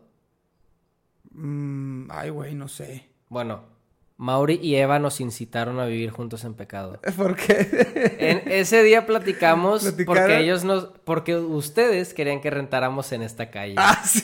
Entonces, sí, vénganse a vivir en pecado en nuestra déjense calle. vivir a- en pecado a ¿cómo se llama la calle? Sembradores. A sembradores. Oye, no, espérate, no podemos, no debemos de estar diciendo, bueno, no digamos el número ni la colonia. No, perdóname. Sembradores. No, No me lo sé. Es que Pato también vive aquí enfrente. Entonces. Pero está- Pato vive en el. bueno, ese día platicamos de eso y nos están. De hecho, hubo un consejo muy chingón que nos dieron que congela todo. Pro tip. ¿Cuál es? Congela todo. Congela. Comida. Ah, ah, la comida. La yo, comida. Pensaba, yo, yo pensaba que estabas hablando de cuentas y la chica. No. Congela todas tus Congela toda la comida, güey. El queso panela nos dura un chingo. Sí, güey, sí, sí, sí. Y si puedes en porciones, mejor. Porque Sí. al descongelar, descongelas solamente la porción. Bueno, que te en- ¿Cómo Ese día- descongelas el panela? Pues Micro. y- y no, Pues lo puedes dejar. Lo sacas, lo Sí. metes al refri primero y después lo un día sacas y ya. sí.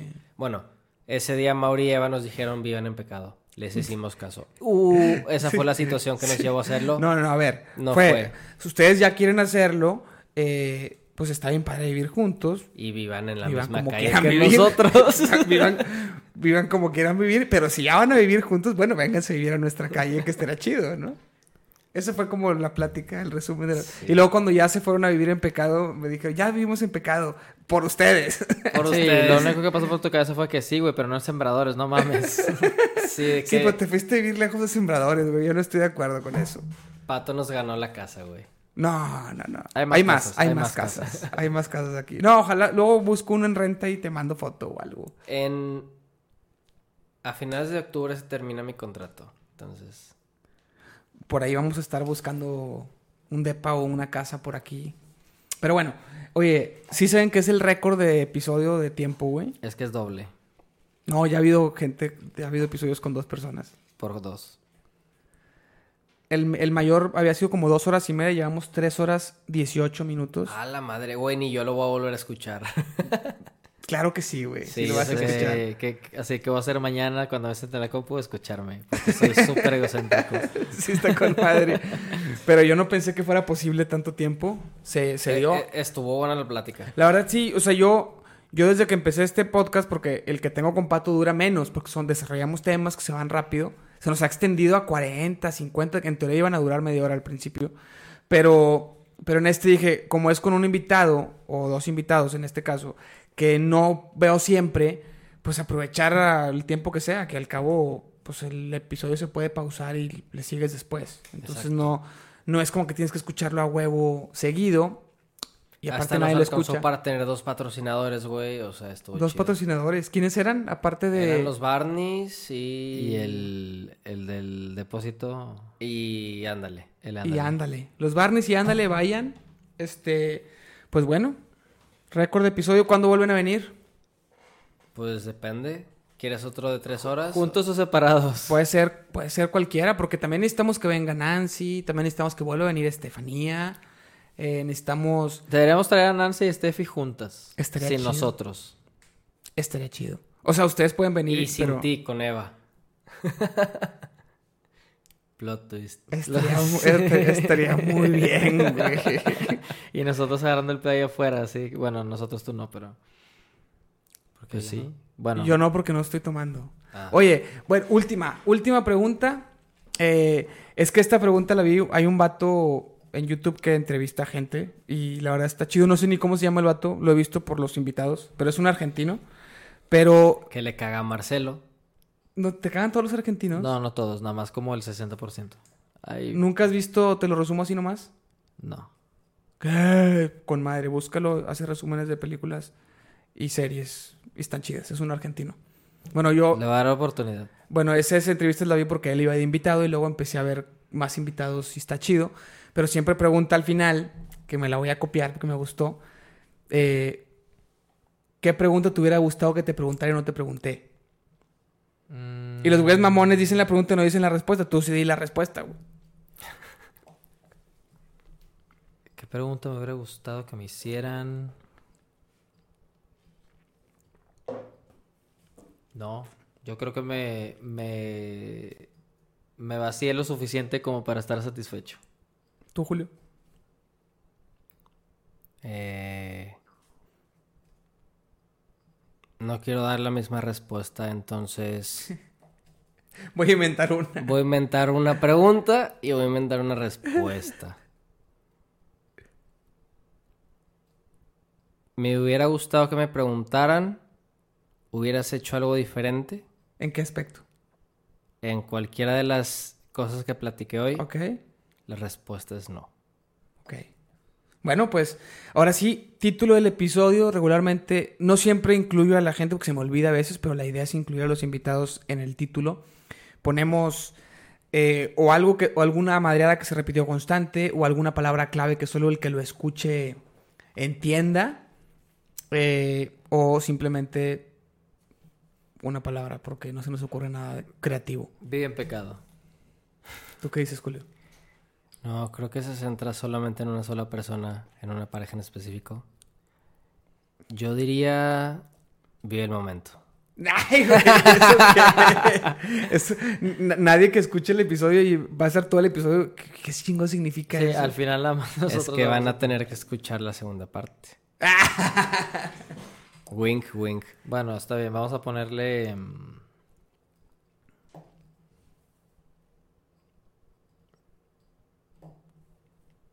Panchito Salta. Nah, No, no, mi no. cuate Panchito. Oye, no, es, es que está muy difícil elegir un nombre para un... Tomamos, tocamos muchos temas. Sí, siempre está difícil, güey. Por eso creo que ya no voy a incluir a la gente, güey. Siempre se estresan. en vez de decir, ah, con madre me incluyes. Es de que, no, no es tu jale, güey. Sí, ponte- sí, Pues nada más ponle con los cuates. No, no. Eso. Es que pongo el nombre de la persona y luego algo, algo. Ok. Por ejemplo, el de Fabián, hablamos mucho de Dougie y la comparación con Dougie Hauser y Neil Patrick Harris, que es gay, pero Dougie no es gay. Aunque se parezca, aunque se parezca al actor, pero cuando no era. Entonces le pusimos Dougie Hauser MD, porque así se llamaba la serie. Probablemente estuvo gente por sus Sí, reacciones. o sea, está, está muy como muy local entre ustedes, pero Bueno, sobre todo porque me, me entristece que toda tu conversación con Fabián giró en torno a Dougie. No, pero- no, no. Fue una madera que se fue recurrente cada vez que explicábamos que el actor Neil Patrick Harris es gay, Dewey no, y así. Es que escúchalo, güey. Sí está chido. Está bien, le- ok, le ponle no te armes a la novia de tu hermano. Jolor, o sea, ¿de dónde vino eso? Eh, era para que la gente se interese en lo que vamos a estar hablando. Super clickbait. Sí, super clickbait, güey. De esos que no hablaste nada de eso, pero suena con madre el título. Eh, igual ya no lo vas tan largo, nomás ponle y la novia de tu hermano. Y la novia de tu hermano, la internacional. El castillo. El castillo. El castillo, nadie va a agarrar la onda con eso. Cuando escuchen, Nada cuando es- llegues a la parte del castillo, que ahí se conocieron. Tinder. El castillo Tinder. El castillo Tinder. Tinder y el castillo. Ándale. Tinder y el castillo. Tinder el castillo. Va. Me gusta. Bueno, se queda. Se queda. Vámonos. El episodio más largo. Bravo.